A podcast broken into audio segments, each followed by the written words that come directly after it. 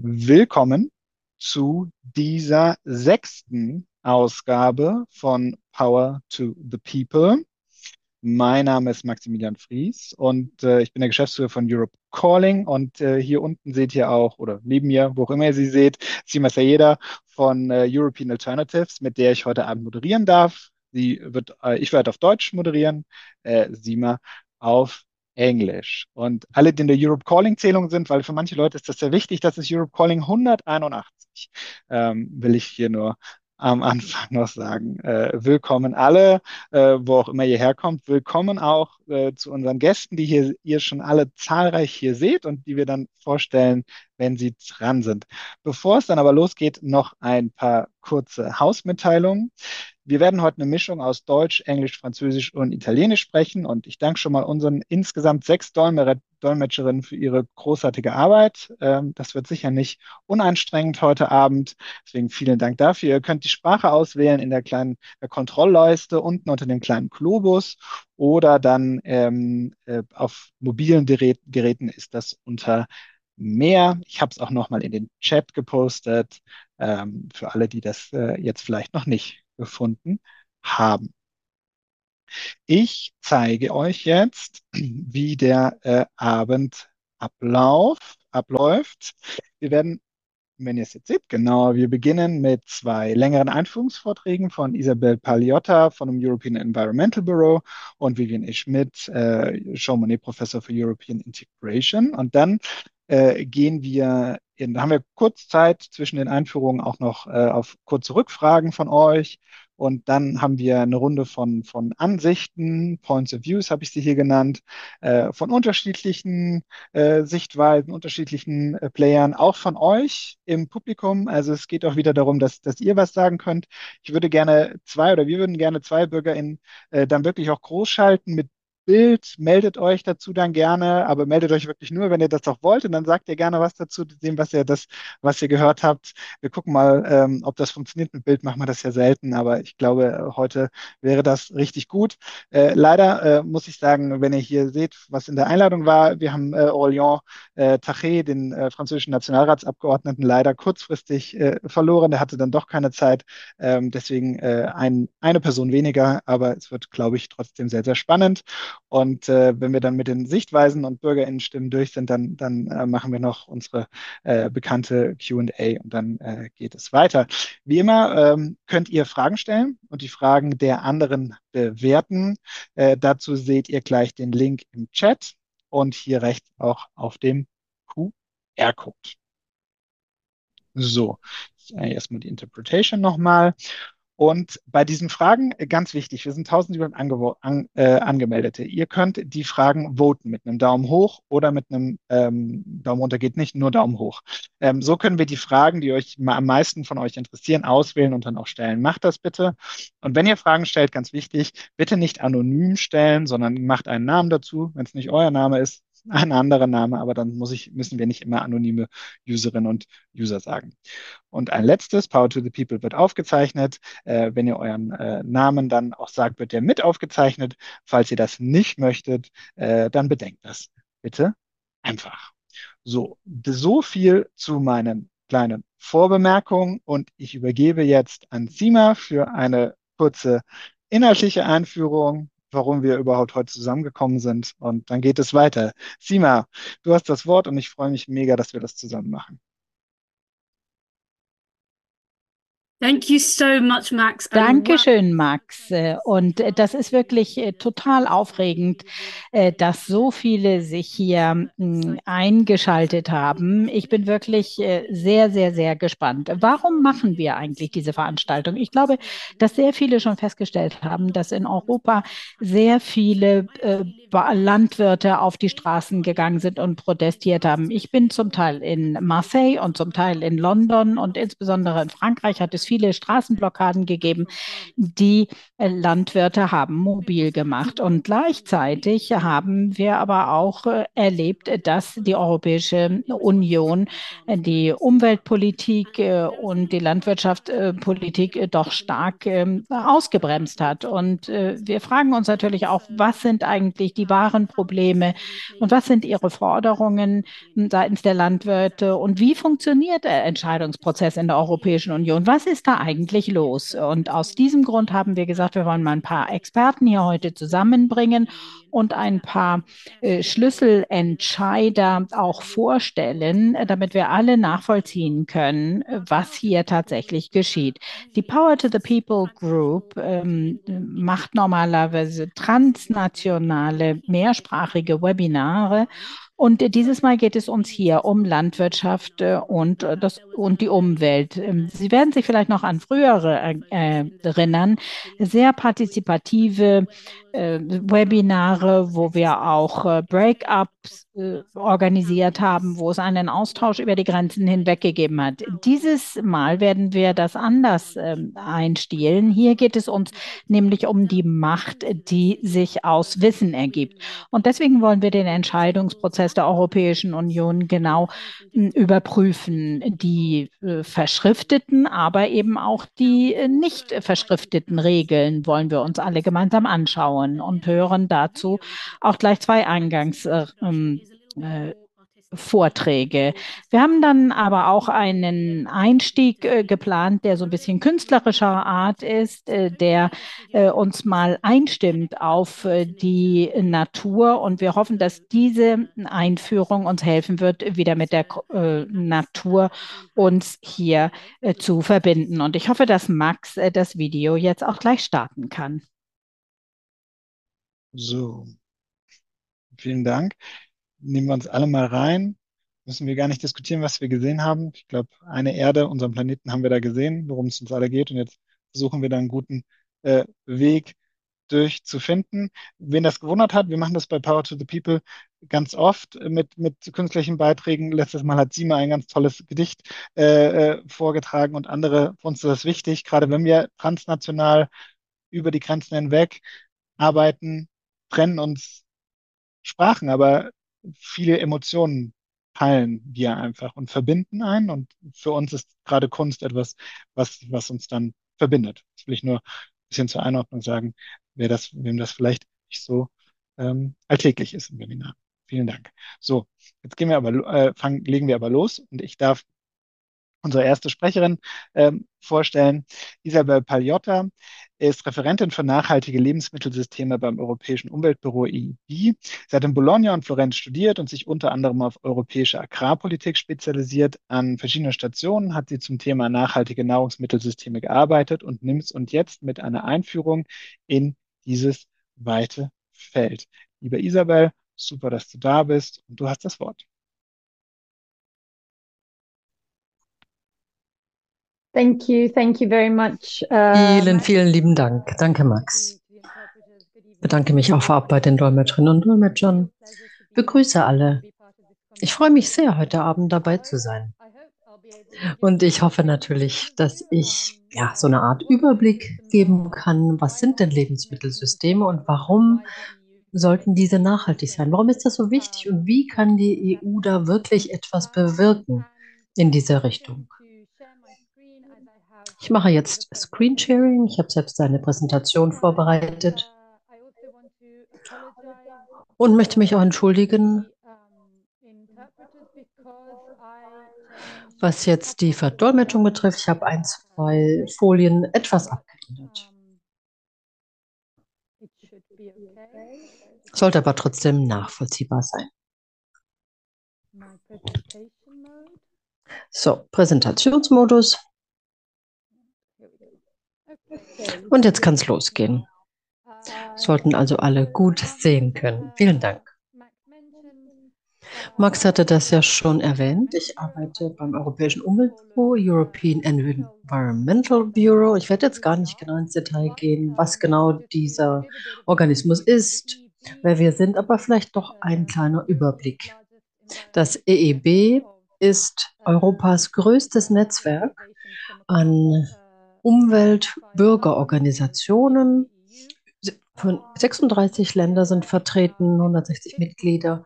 Und wir sind schon 50 Jahre in der EU-Umweltpolitik tätig. Also könnte man schon als Expertinnen und Experten bezeichnen.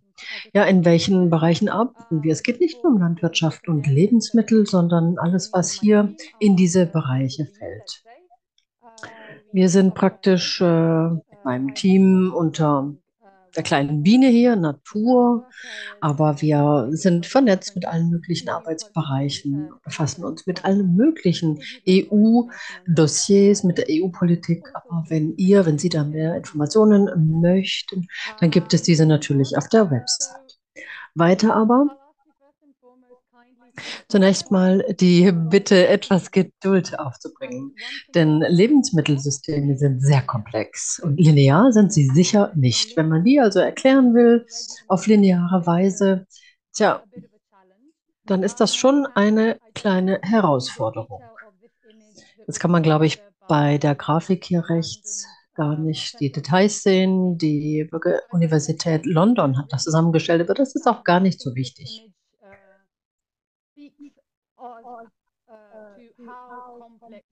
Ich glaube, das gibt einfach einen Eindruck, wie kompliziert oder komplex Lebensmittelsysteme sind.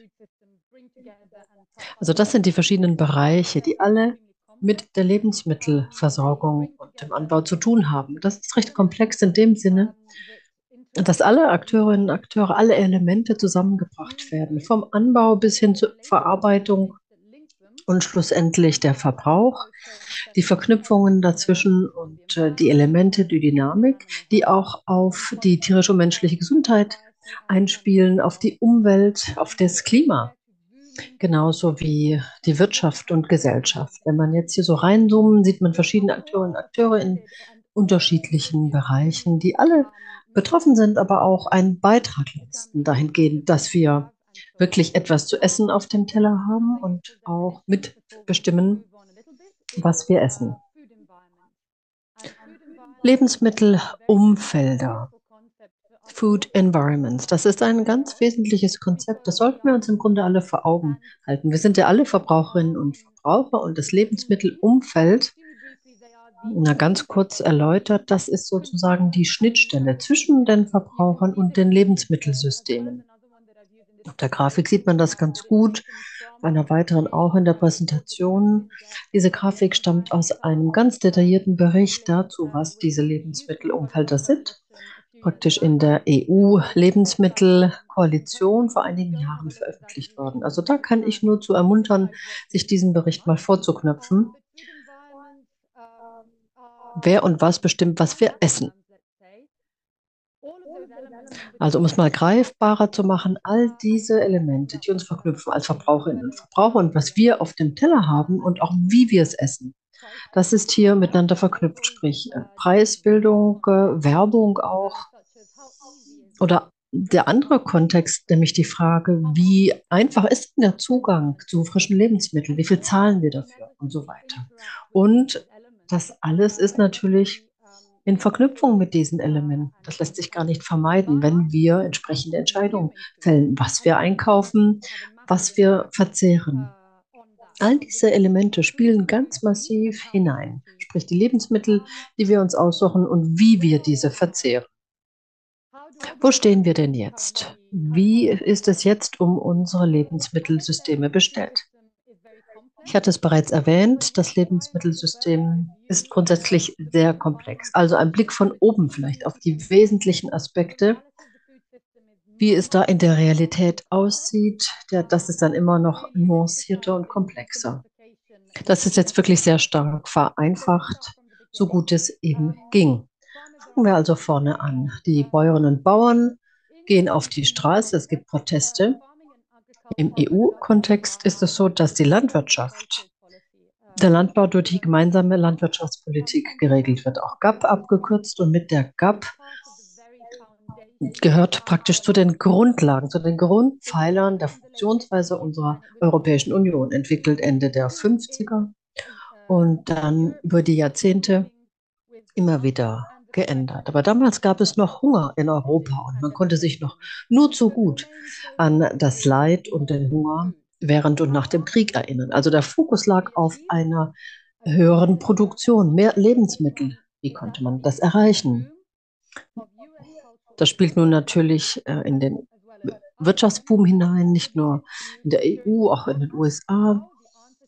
Wichtig war also sicherzustellen, zu mehr Lebensmittelproduktion zu kommen. Und wie tun wir das?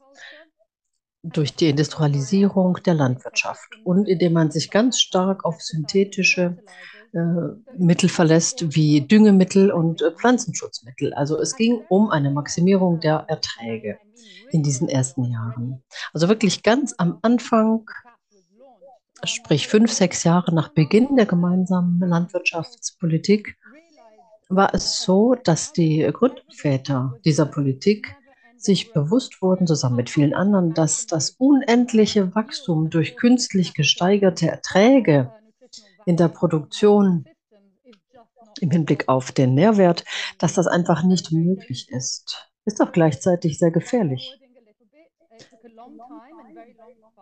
Jetzt spule ich mal vor. Es hat einige Zeit gedauert und es war auch ein zäher Kampf sicherzustellen, dass sich diese Erkenntnis dann auch in der Politik widerspiegelte. Ende der 70er, 80er, als die Umweltbewegung oder das Umweltdenken begonnen hatte,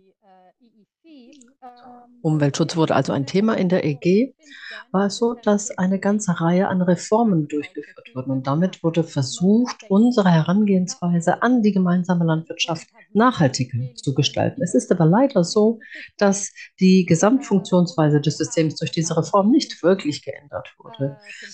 Man muss allerdings sagen, dass es ganz wesentliche Verbesserungen gab, gesellschaftlich und in Sachen Umweltschutz. Das heißt, es wird weiterhin versucht, immer mehr Lebensmittel zu immer wenig, zu immer geringeren Preisen herzustellen. Und was bedeuten denn die niedrigen Preise? Tja, das bedeutet, dass die Landwirte da mitziehen müssen. Sie werden praktisch in diese Richtung gedrängt. Im Laufe der Jahre war es so, dass 20 Prozent der landwirtschaftlichen Betriebe 80 Prozent der Gelder aus der GAP bekommen. Denn 30 bis 35 Prozent des EU-Haushalts machen immer noch die Gelder für die Landwirtschaft aus. Und die Landwirte, das heißt, das sind die am stärksten, stärksten mechanisierten und größten Betriebe in der EU. Und diese Art von landwirtschaftlichem Betrieb und Landwirtschaftssystem, das widerspiegelt gar nicht die breite Palette, die die Diversität an landwirtschaftlichen Betrieben jeder Größe in der EU. Zusammen mit anderen Akteurinnen und Akteuren haben hauptsächlich die Großen vom System profitiert. Also die Hersteller von Pestiziden und Düngemitteln. Diese Akteure sind schon seit Anfang an mit im Spiel. Sie haben sich eine goldene Nase aus der Landwirtschaft verdient und gleichzeitig äh, erheblichen politischen Einfluss ausgeübt. Das heißt, man hat sich gegen jedwede Änderung, gegen Wandel gewehrt, hat sich in die Entscheidungsfindung eingemischt, in die Gestaltung der Politik. Und sie haben auch einfach die Mittel und das Personal sicherzustellen, dass sie immer irgendwie mitreden. Zwischenzeitlich ist es so, die Bäuerinnen und Bauern gehen auf die Straße, und die Menschen fragen sich, wie ergibt das Sinn? Was wollen sie bewirken? Die Mehrheit der Landwirte erhalten wirklich keinen fairen Anteil aus dem jetzigen Landwirtschaftssystem. Das Agrarsystem, das wir schon seit Jahrzehnten kennen, die Mitarbeitenden werden sehr schlecht bezahlt in der Landwirtschaft. Man will immer niedrigere Preise. Die wenigen großen Player in der Mitte werden immer stärker. Da stellt man hier fest. Auch sieht, sich, sieht man auch auf diesem Bild. Wenn man das jetzt gleich mal näher anschaut, sage ich noch was dazu. Und diese Akteure sind häufig in der Lage, die sind am Hebel, um die Preise festzusetzen, zu denen Landwirte ihre Erzeugnisse verkaufen und das unabhängig davon, ob damit überhaupt die Herstellungskosten abgedeckt sind. Und das ist sehr symbolisch, auch für das äh, Essen, das wir produzieren. Und die Bäuerinnen und Bauern haben auch erhebliche Risiken, mit denen sie kämpfen müssen. Der Klimawandel, die Biodiversitätskrise. Auch extreme Wetterereignisse, all das sind Unsicherheiten. Auch neues Wetterverhalten mit den entsprechenden äh, Folgen, zum Beispiel für die Bestäubung der Pflanzen. Das heißt, die Landwirte müssen auch sich mit diesen Anforderungen auseinandersetzen in diesem Kontext, müssen aber auch häufig ja sehr mit einem inkohärenten politischen Kontext kämpfen. Und das hat dazu geführt, dass nach halbherzigen Reformen an der GAP kein wesentlicher Systemwandel herbeigeführt wurde. Ein praktisches Beispiel, was jetzt passieren könnte, die Landwirte können durchaus ermuntert werden, nachhaltiger zu wirtschaften, nachhaltigere Praxen, Praktiken zu nutzen, aber gleichzeitig erhalten sie dann ähm, Gelder für die bisherigen Praktiken, die nicht nachhaltig sind. Das Fördergeldsystem ist sehr kompliziert und äh, sich dort zurechtzufinden, ist der reinste Dschungel. Angesichts dieser Tatsache ist es wenig überraschend, dass viele Bäuerinnen und Bauern auf die Straße gehen. Es ist der Sektor, in dem kaum eine neue Generation entsteht. In den meisten EU-Staaten, alle Mitgliedstaaten beklagen dies. Viele Mitgliedstaaten stellen auch fest, dass in dieser Branche die meisten Selbstmorde geschehen. Also im Landbau, in der Landwirtschaft stellen wir einfach fest, das ist ein brennend heißes Thema. Es ist wirklich unverzichtbar, dass wir uns stets vor Augen halten. Der Agrarsektor ist nicht ein dicker Block, sondern ist zusammengesetzt aus unterschiedlichen Realitäten, aus unterschiedlichen wirtschaftlichen Landschaften. Also die Wirklichkeit sieht da teilweise ganz unterschiedlich aus, auch in der Interaktion mit der EU und mit dem Agrarsystem, zu dem sie gehören.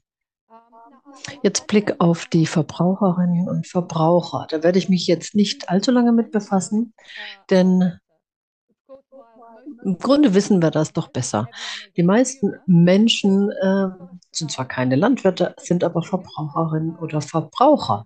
Und damit sind wir schon in einer Position, mal genau hinzuschauen und überlegen, wie wir das als Verbraucher erleben und nicht nur als einzelne Personen, wie wir das im Einzelnen ähm, täglich erleben. Ich hatte einige Zahlen schon aufgeworfen hier auf der Folie. Allgemein kann man aber sagen, wir als EU-Bürgerinnen und Bürger ernähren uns hauptsächlich ungesund und auf nicht nachhaltige Weise. Eine reine Epidemie nicht ansteckender Krankheiten wie etwa Krebs oder Herz-Kreislauf-Erkrankungen gehen aus dieser Ernährungsweise hervor. Und die Ernährung steht da wirklich ganz stark dahinter. Da ist ein ganz klarer Zusammenhang zwischen diesen Krankheiten in Europa. Und die Verbraucherinnen sind mit einem Einzelhandel konfrontiert, wo ungesundes Essen weniger kostet und auch einfach ja zugänglicher in den Regalen aufgestellt wird. Nur 9% EU-Verbraucherinnen 9% der EU-Verbraucherinnen leiden nach wie vor Hunger, müssen sehr sparen, haben nicht genügend Geld, sich gut zu ernähren. Und gleichzeitig essen viele Menschen täglich ähm, Milchprodukte, Fleischprodukte. und das, obwohl doch die äh, Viehhaltung, die Fleischproduktion 30 Prozent der weltweiten ähm, Treibhausgasemissionen ausmachen und auch fast 50 Prozent der Menschen an Herz-Kreislauf-Krankheiten leiden in der EU. Nochmal zurück zur Politik. Keine dieser Aspekte wird wirklich politisch angegangen, wenn überhaupt. Also hier gibt es noch jede Menge Spielraum, sprich hier braucht es Maßnahmen. Dann ein Blick zum geheimnisvollen Bildchen hier in der Mitte. Dieses Bild ist vielleicht ganz sinnvoll, der Name ist auch äh, unklar. Wer ist denn in der Mitte dieser Kette? Wovon haben wir es hier? Man sieht das vielleicht auch vom Bild. Das ist der Einzelhandel, der Großhandel, die Lebensmittelherstellung, Lebensmitteldienstleistungen, aber auch die Werbung. Das alles steht praktisch zwischen den äh, Herstellern und den Verbrauchern. Und da werden die Signale, die Botschaften übermittelt zwischen diesen beiden Enden der Kette. Historisch betrachtet, über die letzten drei Jahrzehnte, handelt es sich hier um einen Sektor, der stets mehr von einer Konzentration der Macht gekennzeichnet wurde. Das heißt, es gibt immer weniger Akteure, aber diese wenigen werden immer größer. Im Verlaufe der letzten Jahre gab es eine Preisinflation. Die Menschen haben Mühe, mit den Lebensmittelpreisen mitzuhalten. Und die, in der Mitte dieser Kette stellt man die höchsten je gemessenen Gewinne fest. Also es geht nicht nur darum, dass die Botschaft zwischen den einzelnen Stellen übertragen werden, sprich, was wollen Verbraucherinnen denn kaufen. Es befindet sich auch so eine Art Blackbox. Da Irgendwo ist da ein Loch. Also die Landwirte werden schlecht bezahlt, bekommen wenig Geld für das, was sie erzeugen. In der Mitte wird viel Geld verdient und die Menschen müssen viel für ihre Lebensmittel zahlen. Also das ist wirklich ein schwarzes Loch, ein Black Hole.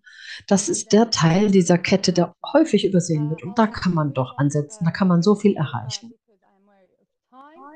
Jetzt mache ich doch zügig weiter. Es gibt noch zwei weitere Stakeholder, die hier erwähnt sein.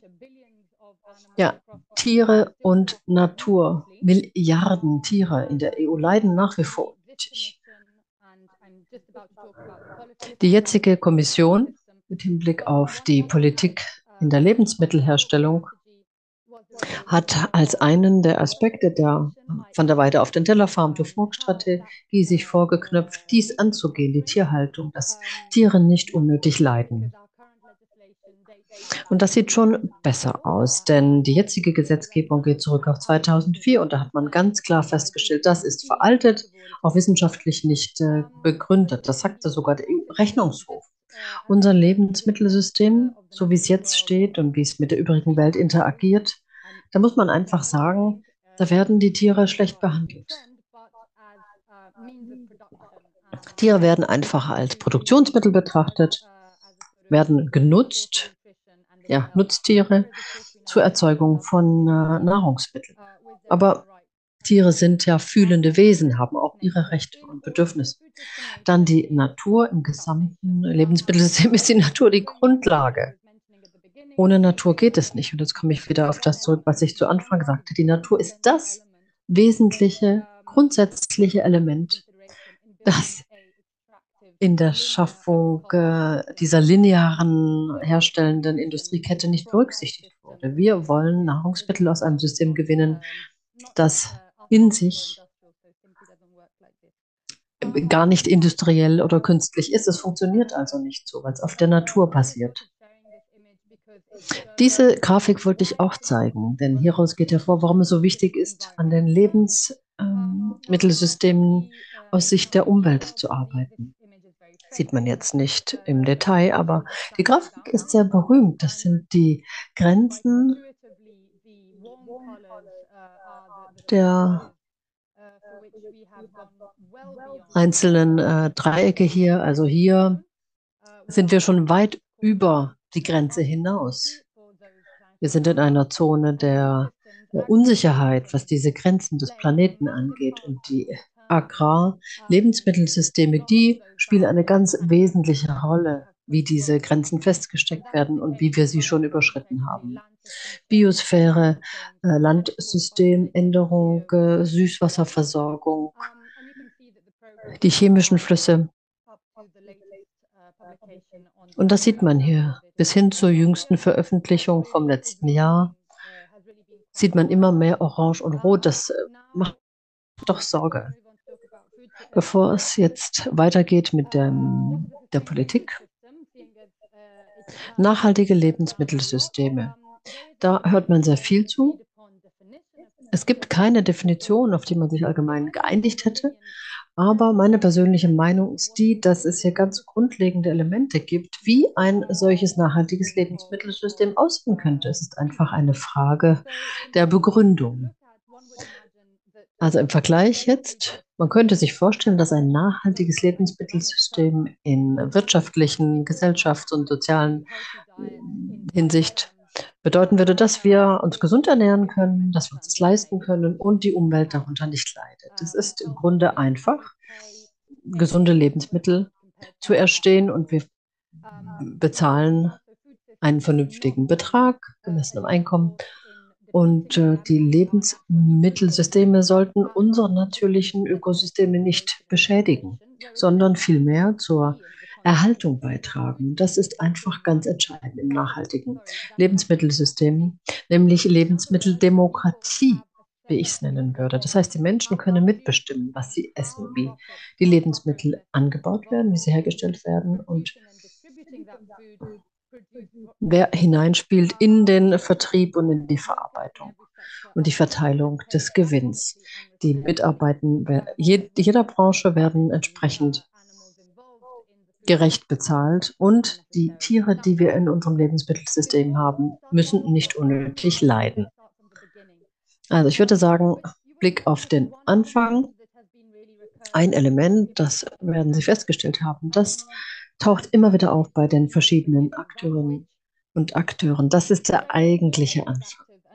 All diese Akteurinnen und Akteure werden hier praktisch zusammengeführt. Und hier wird gezeigt, wie das Ganze zusammenfließt. Das nennt man dann ja Politik, politische Maßnahmen. Damit werden die Regeln festgelegt durch die Regulierung oder die Entscheidung zur Regulierung einer Branche mehr als eine andere und eine Enthaltung von der Regulierung und die Erstellung von politischen Maßnahmen. Das zeigt ein Bild des Systems das wir nähren.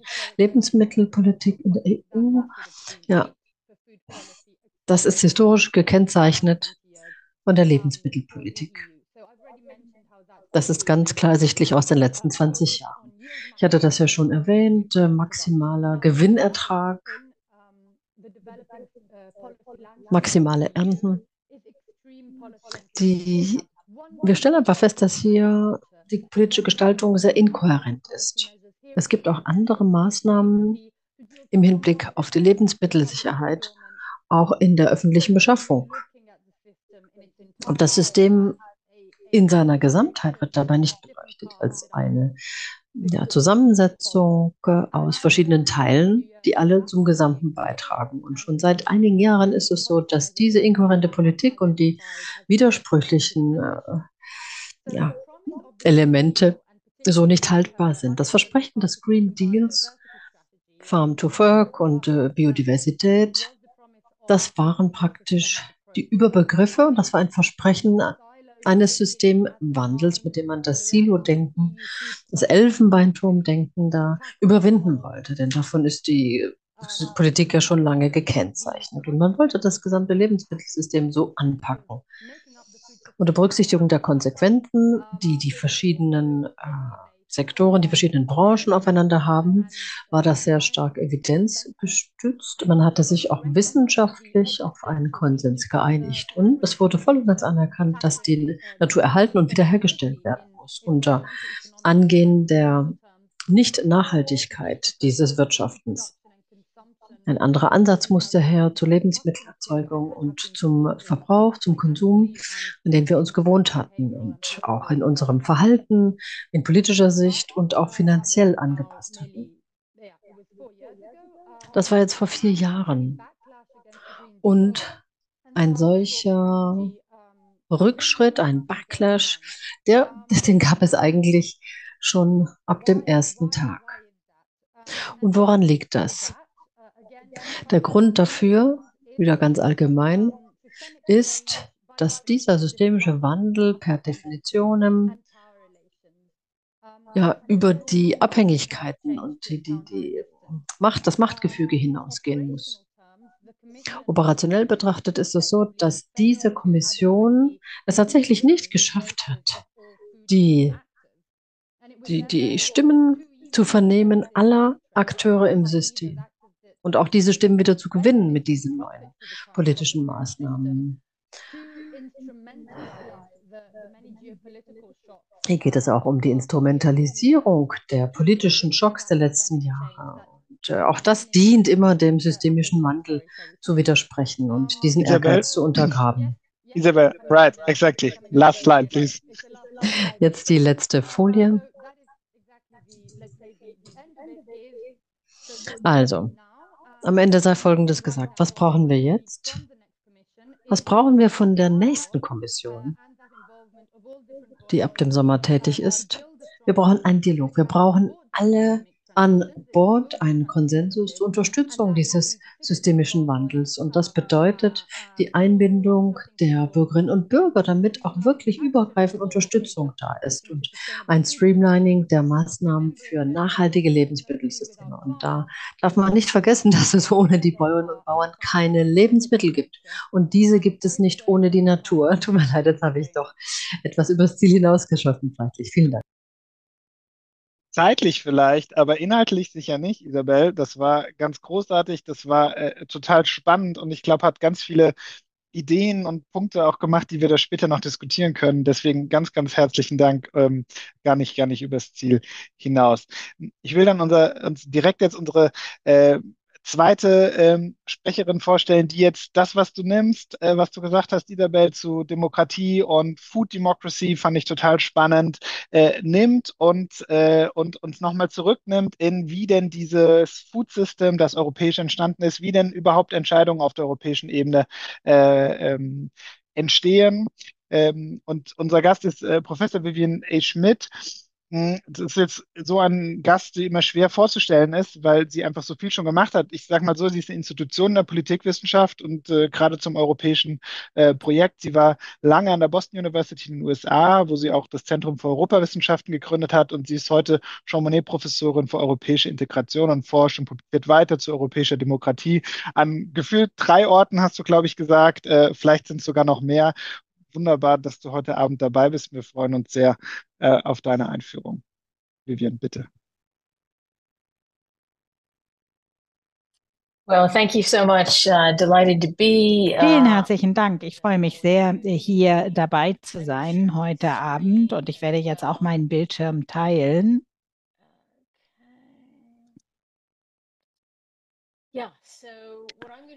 Gut, ich möchte äh, heute Abend äh, quasi äh, das ergänzen, was äh, Isabel schon äh, gesagt hat, ähm, denn es geht uns ja um die Entscheidungsfindung und vielleicht auch darum, wie Demokratie in der Europäischen Union äh, funktioniert und wie man dann vielleicht auch Einfluss nehmen kann auf die Entwicklungen in der Europäischen Union. Und die gute Nachricht ist, dass es zahlreiche Möglichkeiten gibt, sich tatsächlich einzumischen.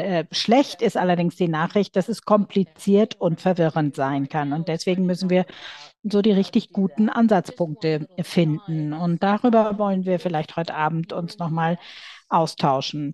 Nur so in einem Nebensatz. Äh, wenn man in den USA ist, äh, dann weiß man ganz genau, was man machen muss. Da muss man nach Washington, DC. Äh, in Europa weiß man das aber meistens nicht. Die meisten denken, ich gehe einfach auf die nationale Ebene. Ja, das stimmt auch, aber das ist nur ein kleiner Teil davon. Ich kann mich daran erinnern, 2005 äh, habe ich ähm, äh, den äh, Französinnen und Franzosen erklärt, die gegen den äh, Verfassungsvertrag gestimmt haben, äh, weil sie mehr Demokratie haben äh, wollten. Denen habe ich gesagt, ihr müsst nach Brüssel ziehen, äh, damit ihr das tatsächlich durchsetzen könnt. Und ich warte immer noch darauf, dass sie dahin ziehen, denn äh, traditionell wird immer noch äh, die nationale Ebene als der Hauptadressat betrachtet. Aber wir wollen uns ja hier mit der Europäischen Union auseinandersetzen. Es gibt drei zentrale institutionelle Akteure. Und ich werde versuchen, das sehr einfach darzustellen. Diejenigen, die sich äh, exzellent auskennen in der Europäischen Union, die werden wahrscheinlich das als eine Rekapitulation betrachten. Aber ich denke, wir sollten uns konzentrieren konzentrieren auf die wichtigsten Punkte. Die Kommission, das ist die Bürokratie, das sind die Technokraten, die werden von den Mitgliedstaaten ernannt oder entsandt, besser gesagt, und werden dann ernannt vom Rat mit der Billigung der europäischen, des Europäischen Parlaments.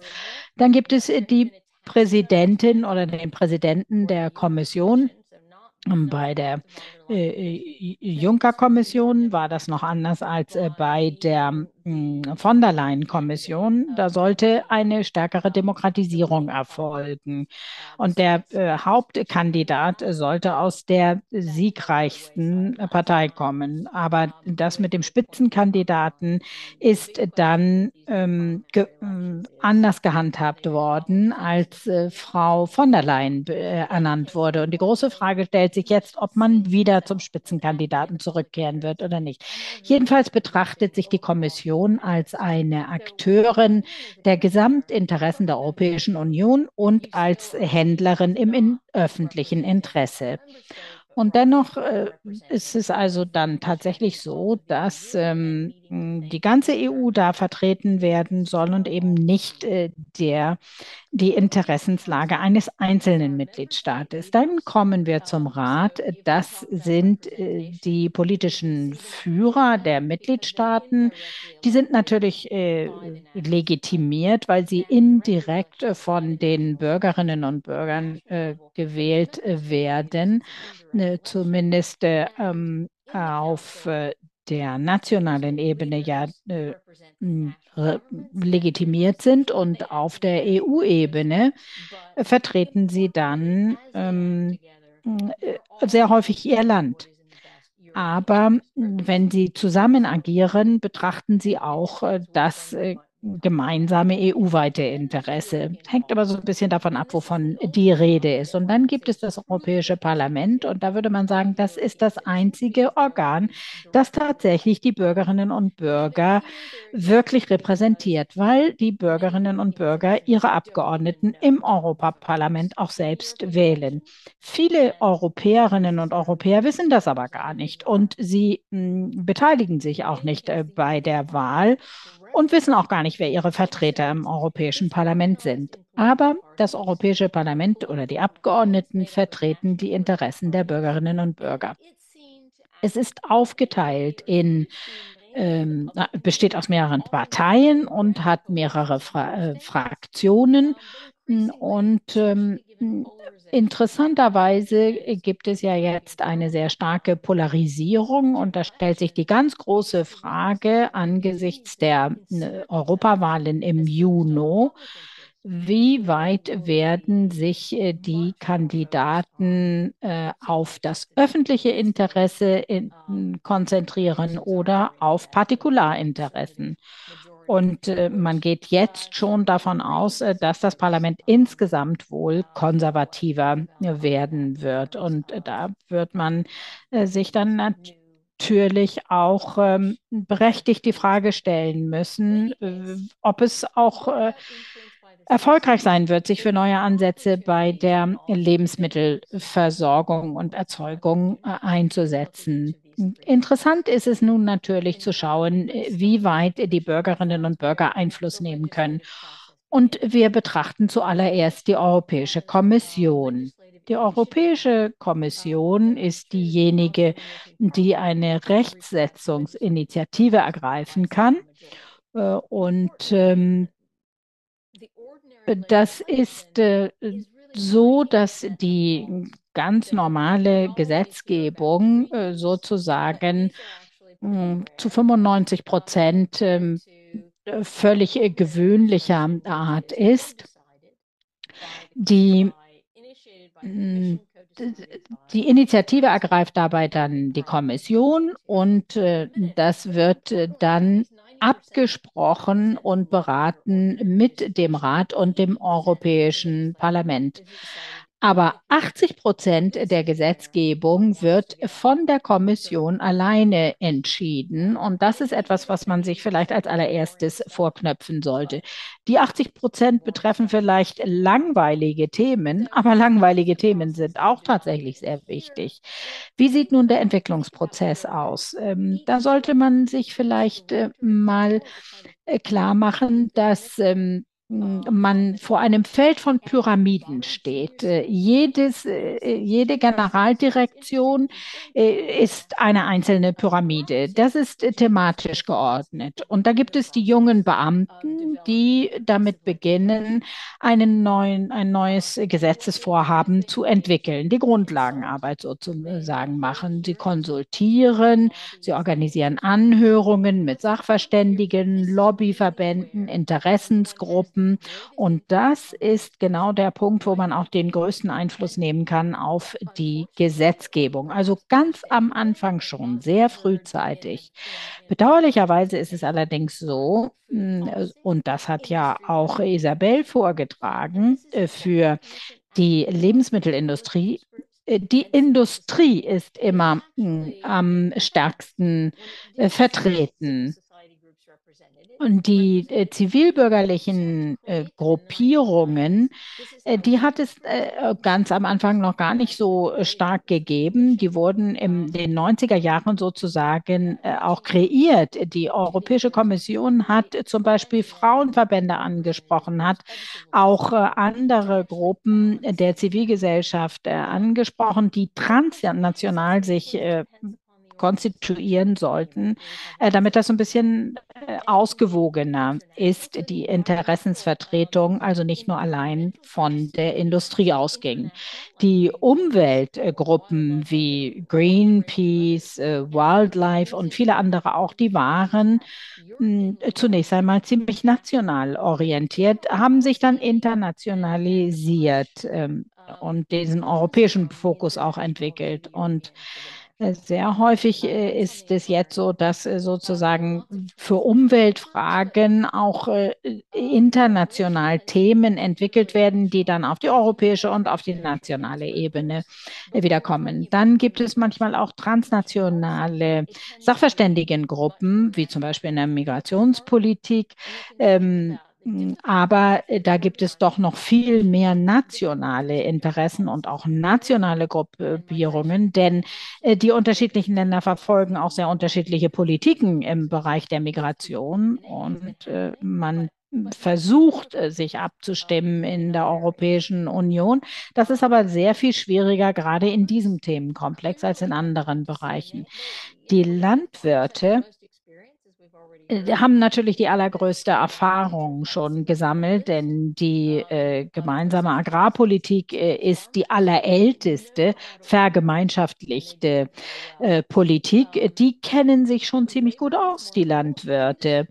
Äh, die äh, Arbeitnehmerinnen und Arbeitnehmer tun sich auch relativ schwer, aber haben sich auch konstituiert. Die Industrie ist sehr gut aufgestellt, auch die Agroindustrie zum Beispiel. Und wenn man dann einmal da drin ist, dann ist es eben auch ganz wichtig, äh, dass man seine Interessen sehr frühzeitig ähm, vertritt. Äh, ob man nun ein Lobbyverband ist oder eine zivilgesellschaftliche Vereinigung oder eine Industrielobby, man muss dann auch Glaubwürdigkeit äh, nachweisen können. Man muss Informationen weitergeben können, die belastbar sind. Und man muss äh, kooperativ sein.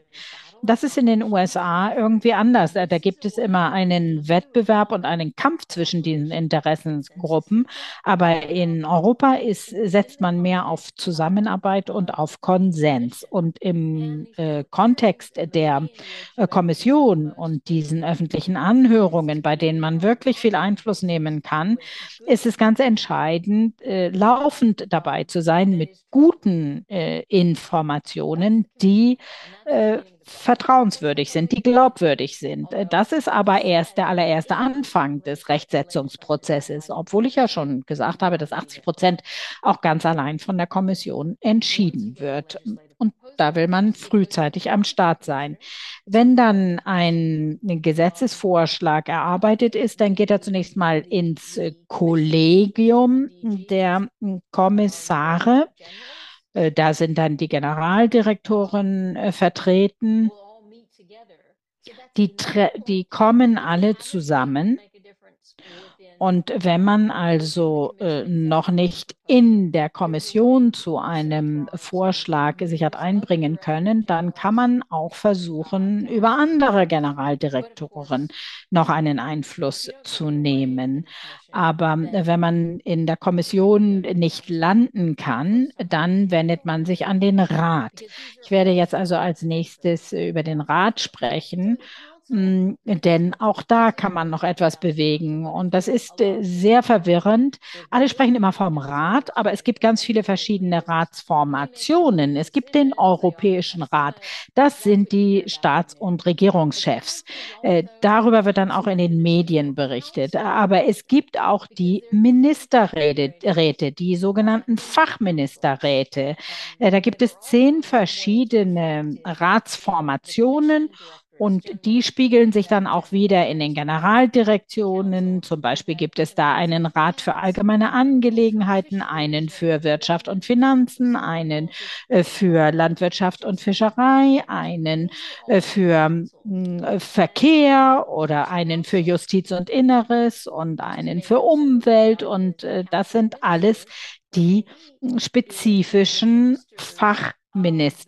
Räte. Und wenn die sich dann treffen, dann kommen eben die Fachminister zusammen, die zu äh, einem äh, Thema sich äh, beraten und die tagen auch äh, häufiger, manche tagen sogar viel häufiger als andere. Und dazu gibt es dann noch etwa 100 Ratsarbeitsgruppen mit Sachverständigen. Wenn also so ein äh, Gesetzgebungsvorschlag von der Kommission kommt, dann geht das direkt in die entsprechenden Fachausschüsse. Da kommen dann die Sachverständigen dazu und äh, dann wird es dort beraten. Danach wird es ähm, gesandt an äh, den Ausschuss der ständigen Vertreter. Äh, das sind die äh, Vertreter der Mitgliedstaaten. Das sind, äh, die sind im Rang eines Botschafters äh, bei der EU dann vertreten. Und die tagen eben auch regulär und hören sich die Berichte an aus den Arbeitsgruppen. Und äh, der Rat tagt immer äh, geschlossen. Äh, also das sind geheime Sitzungen sozusagen. Hm, die bestimmen ab mit qualifizierter Mehrheit. Ähm, und äh, wenn sie dann ähm, das alles fertig beraten haben, dann geht das Ganze noch in den sogenannten Trilog äh, zwischen der Kommission und dem Rat äh, und äh, der, dem Parlament. Und das geht also durch mehrere Runden, auch bis hin zur Vermittlung. Aber das will ich jetzt nicht weiter vertiefen. Kommen wir doch zum Parlament. Im Parlament kann man auch durchaus Einfluss nehmen. Dann geht man allerdings über das Ministerium des eigenen Landes. Oder man wendet sich an die Sachverständigen oder die Arbeitsgruppen.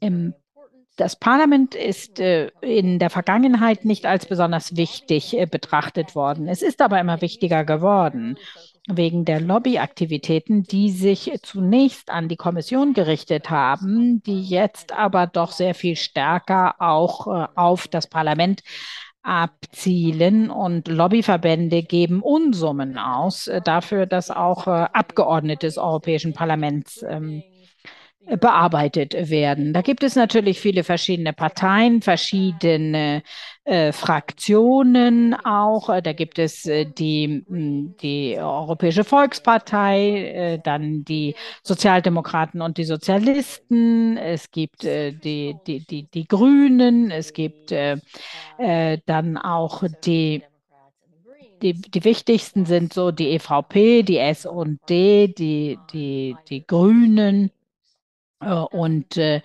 äh, die äh, Liberalen vielleicht noch und die anderen sind dann eher extrem äh, äh Vertreter von extremeren politischen Bewegungen. und ähm, auch im Parlament ist es so, dass Ausschussarbeit geleistet wird. Da werden Berichterstatter benannt. Ähm, also ein Gesetzesvorschlag äh, wird an eine Fraktion äh, gegeben und die benennen dann einen Berichterstatter Und es gibt auch noch äh, sogenannte Schattenberichterstatter von anderen Fraktionen. Und der Vorsitzende wird von dem Ausschuss selbst gewählt. Wenn dann der Ausschuss seine Empfehlung abgibt, dann geht es ans Plenum des Europäischen Parlaments äh, zur Abstimmung. Und wenn es Differenzen gibt zwischen äh, dem äh, Parlament und dem Rat, dann äh, kommt wieder der Trilog äh, dran. Äh, und äh, das ist schon sehr, sehr schwierig, hier weiterzukommen. Ähm, denn dann sind es letztlich die drei großen Parteien, die da dann noch vertreten sind. Da gibt es auch wieder eine erste, eine zweite Lesung, dann eine Vermittlung und eine dritte Lesung. Gut, jetzt werde ich versuchen, mich äh, kurz zu fassen. Was passiert, wenn man sich an die Kommission gewandt hat, wenn man versucht hat, über die nationale Regierung auf den Rat Einfluss zu nehmen und man hat sich sogar ans Europäische Parlament gewandt und man äh, hat es immer noch nicht geschafft. Man konnte sich nicht durchsetzen. Wie sieht das dann aus mit dem Einfluss, den man nehmen kann? Dann muss man von außen versuchen, Einfluss zu nehmen. Dann protestiert man eben auf der Straße. Denken Sie mal an die Landwirte. Das haben sie schon seit ewigen Zeiten so gehandhabt. Immer wenn sie un unfroh sind, dann äh, demonstrieren sie auf der Straße. Seit den 50er Jahren. Äh, jetzt machen sie das immer mit ihren äh, Treckern aber in der Vergangenheit haben sie auch ihre Tiere äh, auf die Straße äh, gejagt. Auch die Zivilgesellschaft äh, kann sehr aktiv und lautstark werden die Bolkenstein-Richtlinie in den Jahren 2005 und 2006 zum Beispiel äh, könnte man da einführen. Äh, da hat es wirklich eine riesige Sozialbewegung gegeben, äh, Großdemonstrationen und dann mischt sich auch das Parlament ein und sagt, das kann man auch besser machen und dann wurde der hm, Rechtsetzungsvorschlag auch zurückgezogen aufgrund des Drucks aus der Gesellschaft. Gesellschaft, äh, des öffentlichen Drucks. So etwas kann äh, gelingen. Äh, aber solche sozialen Bewegungen sind natürlich immer so ein bisschen ähm, unvorhersehbar. Man weiß nicht, in welche Richtung diese Proteste laufen werden. Und man muss auch sicherstellen können, dass man das europaweit organisieren kann. Es ist schwierig, aber man kann es schaffen. Und wir haben es ja auch mit Greta Thunberg äh, gesehen, ähm, äh, dass man tatsächlich äh, verschiedenste Wege gehen kann, um Aufmerksamkeit auf ein Thema zu lenken. Dann gibt es noch die Europäische Bürgerinitiative. Da muss man eine Million Unterschriften sammeln in mehreren Ländern. Das ist äh, durchaus noch zu empfehlen, aber die Europäische Kommission ist dann nicht gezwungen, etwas äh, zu unternehmen. Da hat es gemischte Ergebnisse gegeben. Dann gibt es die Bürger Bürgerversammlungen, ähm, dass man sozusagen eine Art demokratische äh, Opposition auch bildet. Äh, die, äh, die Konferenz über die Zukunft Europas war so ein bisschen das, ähm, was einer Bürgervereinigung am nächsten kommt. Calypso wird vielleicht noch mal darüber sprechen. Auch das ist eine Art Einflussnahme von außen, ähm, aber das muss man auch sorgfältig prüfen. Dann gibt es die öffentlichen Konsultationen der Europäischen Union. Äh, das gibt es eigentlich viel häufiger, als man so denkt. Ähm, da gibt es auf äh, der Webseite der Kommission ganz viele Initiativen. 3090 sind es heute, die zu die offen sind. Und äh, da geht es äh, zum Beispiel um äh, Kfz-Sicherheit, um die Absenkung von Emissionen und um die hm, Hilfe für Bedürftigste. Da muss man ähm, sich einfach mal einklinken und kann sich dann auch äh, individuell einbringen. Und natürlich kann man auch Medienevents ähm, organisieren in den traditionellen Medien, sozialen Medien auf nationaler und EU-Ebene. Das war es in aller Kürze, was ich als Überblick darstellen wollte, wie das so funktioniert. Ähm, Und äh, ich denke, dass auch mehrere Wege durchaus äh, sinnvoll sind. Man möchte ja die äh, Bürgerinnen und Bürger insgesamt erreichen und möchte am Ende hm, dass die Gesetzgebung verändert wird, da muss man dann in den inneren Kreis vorstoßen. Und soziale Bewegungen hm, sind da natürlich auch wichtig und die Europäische Kommission äh, kontaktiert die dann sogar aus eigenem Interesse und äh, dann muss man halt sicherstellen, dass man weiter im Inneren verweilen kann. Und dabei möchte ich es jetzt bewenden lassen. Danke sehr. Vielen, vielen Dank. Das war, es war unglaublich spannend. Ich meine, für viele hier vielleicht nicht so viel Neues, aber vielleicht hat jeder ein bisschen was mitgenommen und für viele dann vielleicht doch was Neues. Und ich habe ein paar Nachrichten im Chat auch bekommen und in, in den Fragen, die gesagt haben, ah, brauchen wir doch eine Wiederholung nochmal davon.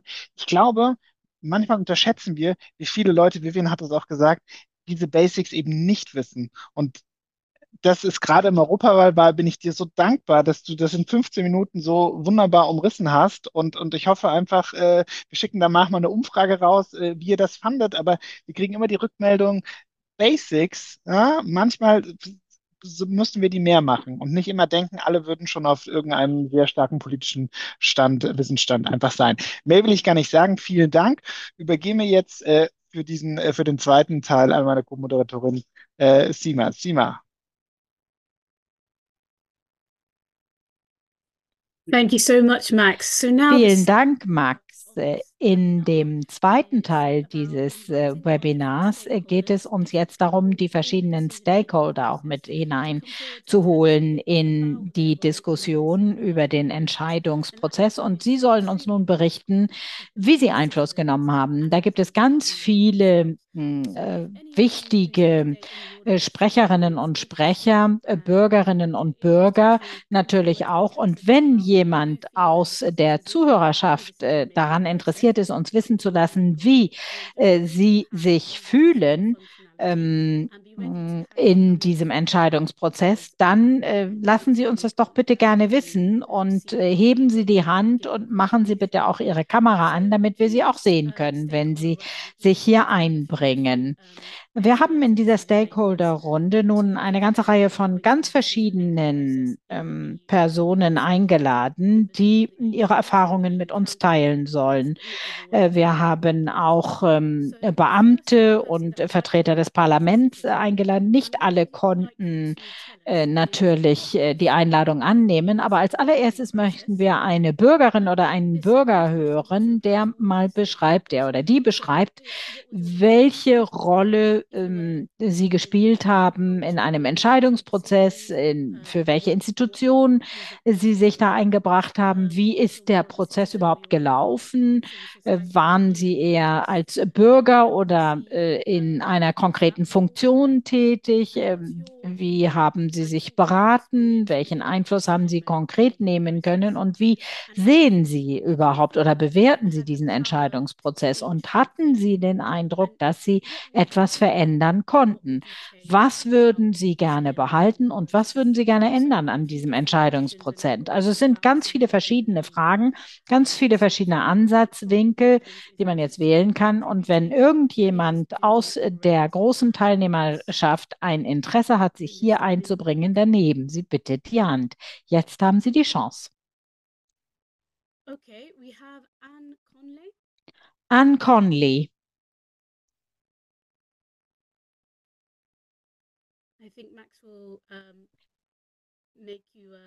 Max wird äh, sie jetzt wahrscheinlich zur Co-Panelistin machen, Ja. äh, Diskussionsteilnehmerin. Un undeclined uh, uh, the An, upgrade, so choose a äh, different one. hat äh, äh, sich äh, nicht zur Teilnehmerin äh, aufgehören lassen. Ni Nicole von Sierski.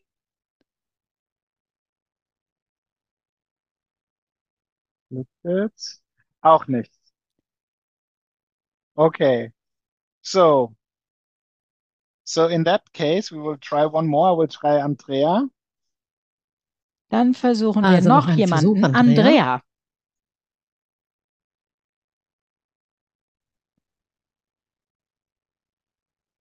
Right. Okay.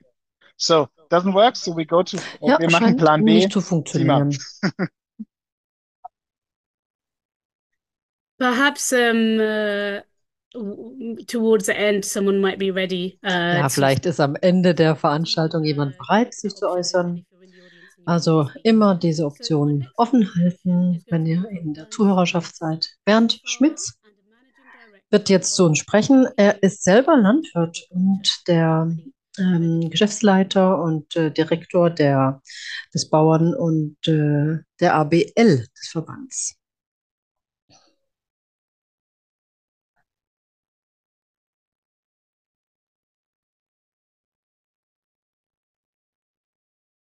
Ja, vielen Dank ähm, für die Einladung, äh, an den heutigen Abend teilzunehmen.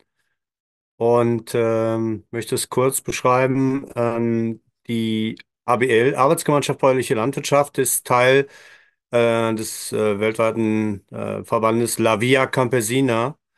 Und äh, wir sind die deutsche Fraktion und äh, setzen uns im Wesentlichen für die kleinen und mittleren Betriebe ein, dass die auch eine entsprechende Stimme finden im politischen Raum.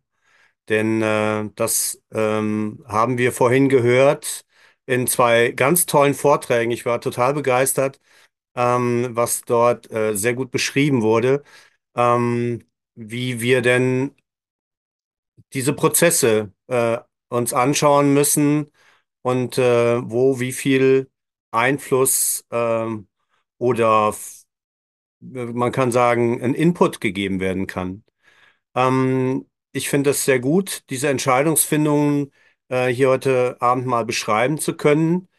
Ähm, denn ähm, das ist, glaube ich, auch, wenn wir hier äh, vorhin gehört haben, dass es auch im landwirtschaftlichen Bereich äh, von früher her, wo es nur um äh, die Menge des, ähm, der produzierten Waren ging, heute andere Themen auch mit reinbringen müssen. Wir reden über Klima, wir reden über Ökologie und insofern äh, haben wir eine veränderte Schwerpunktsetzung und ähm, wir sehen das eben in der angesprochenen äh, Farm-to-Fork-Idee, ähm, die gerade wieder sehr verblasst, so würde ich das mal nennen.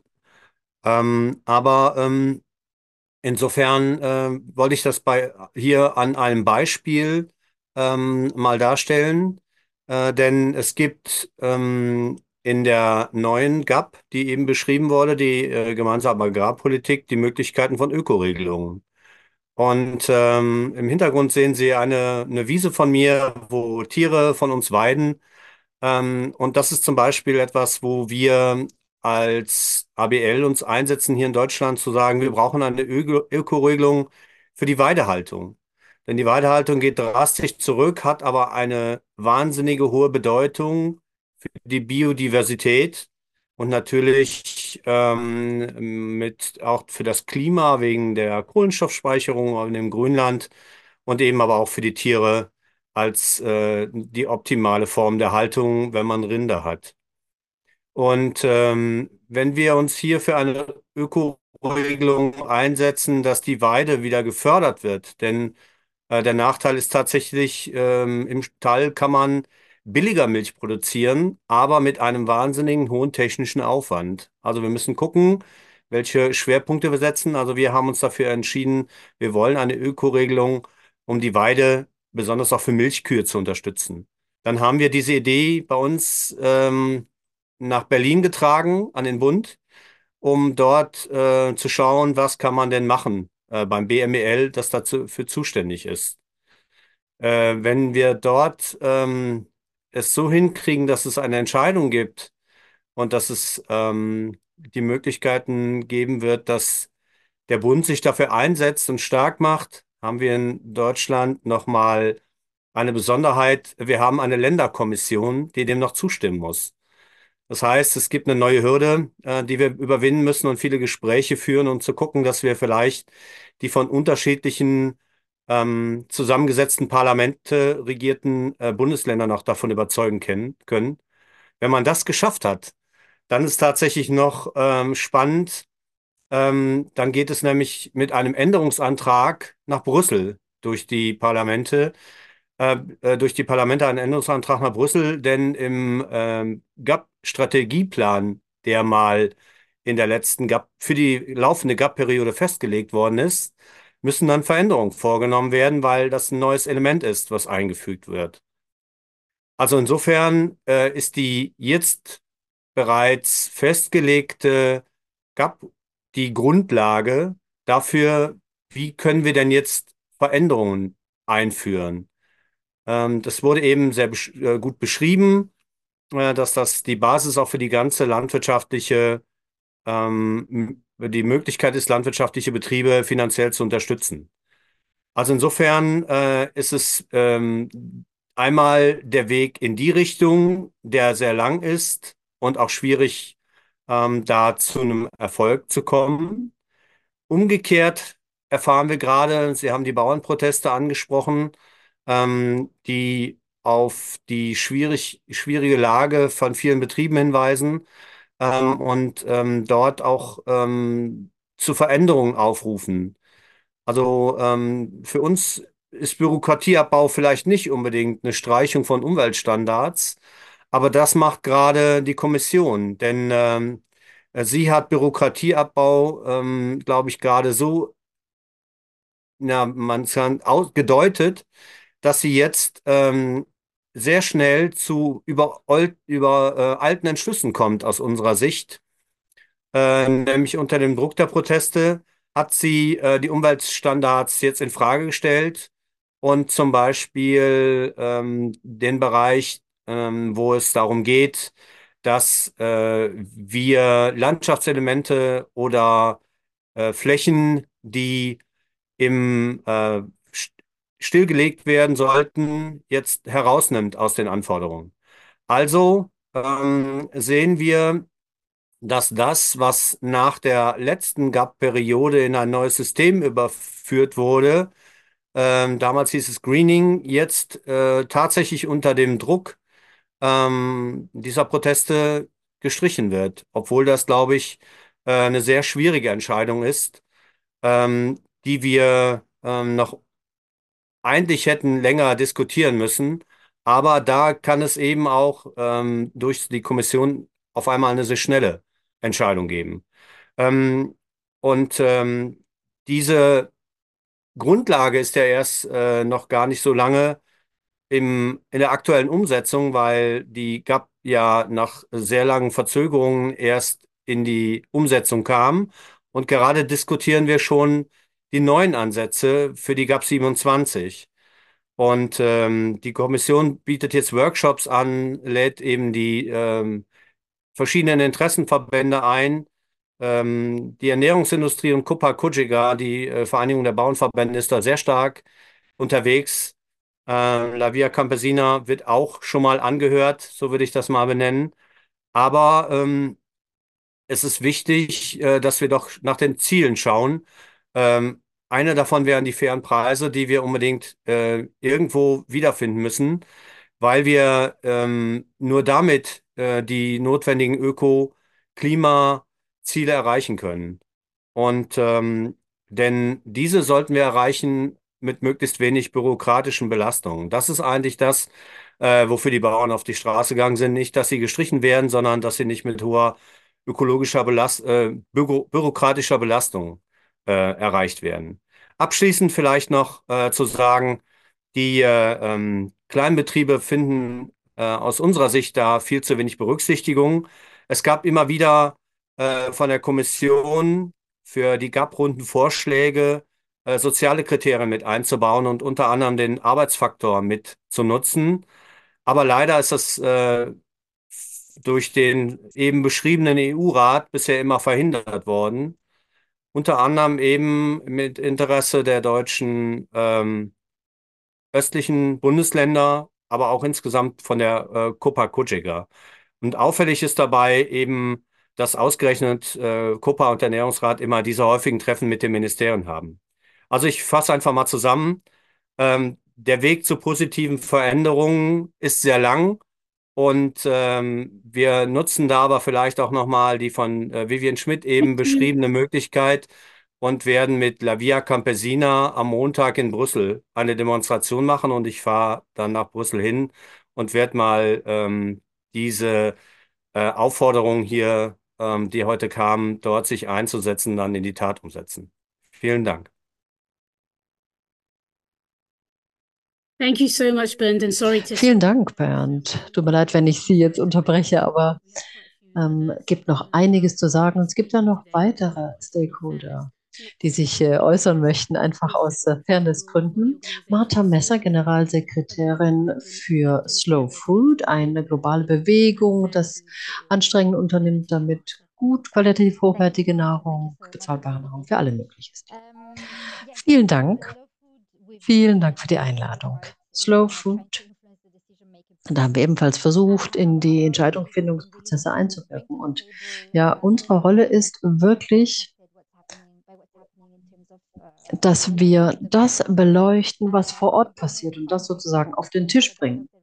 Wir sprechen für Landwirtinnen und Landwirte. Wir sind im Dialog mit der Kommission, auch bei der Verordnung über Pestizide die aber leider durchkommt, aber auch die, die Köchinnen und Kochverbände, hm, Restaurantverbände. Also es ist einfach wirklich die wichtig, die Menschen zusammenzubringen, wenn man äh, zusammen beleuchten will, was man ändern muss. Es ist wirklich eine Grassroots-Bewegung, weltweit aktiv. Äh, Bauern, Bäuerinnen, äh, Fischer sind dabei, alle, die irgendwie diese Vorstellung haben, dass die Ernährungsweise als eine Kraft zum Wandel zu nutzen. Also was machen wir jetzt, außer diese ähm, Augenblicke, in denen wir alle an einen Tisch bringen? Na, wir mobilisieren Bürgerinnen und Bürger. People have the power. Das ist praktisch die Botschaft, die Mobilisierung der Bürgerinnen und Bürger. Da geht es darum, wirklich auch Druck zu erzeugen. Und die Entscheidungsträger dürften diesen auch spüren. Wir arbeiten natürlich ganz eng Hand in Hand in Synergie mit anderen Organisationen der Zivilgesellschaft.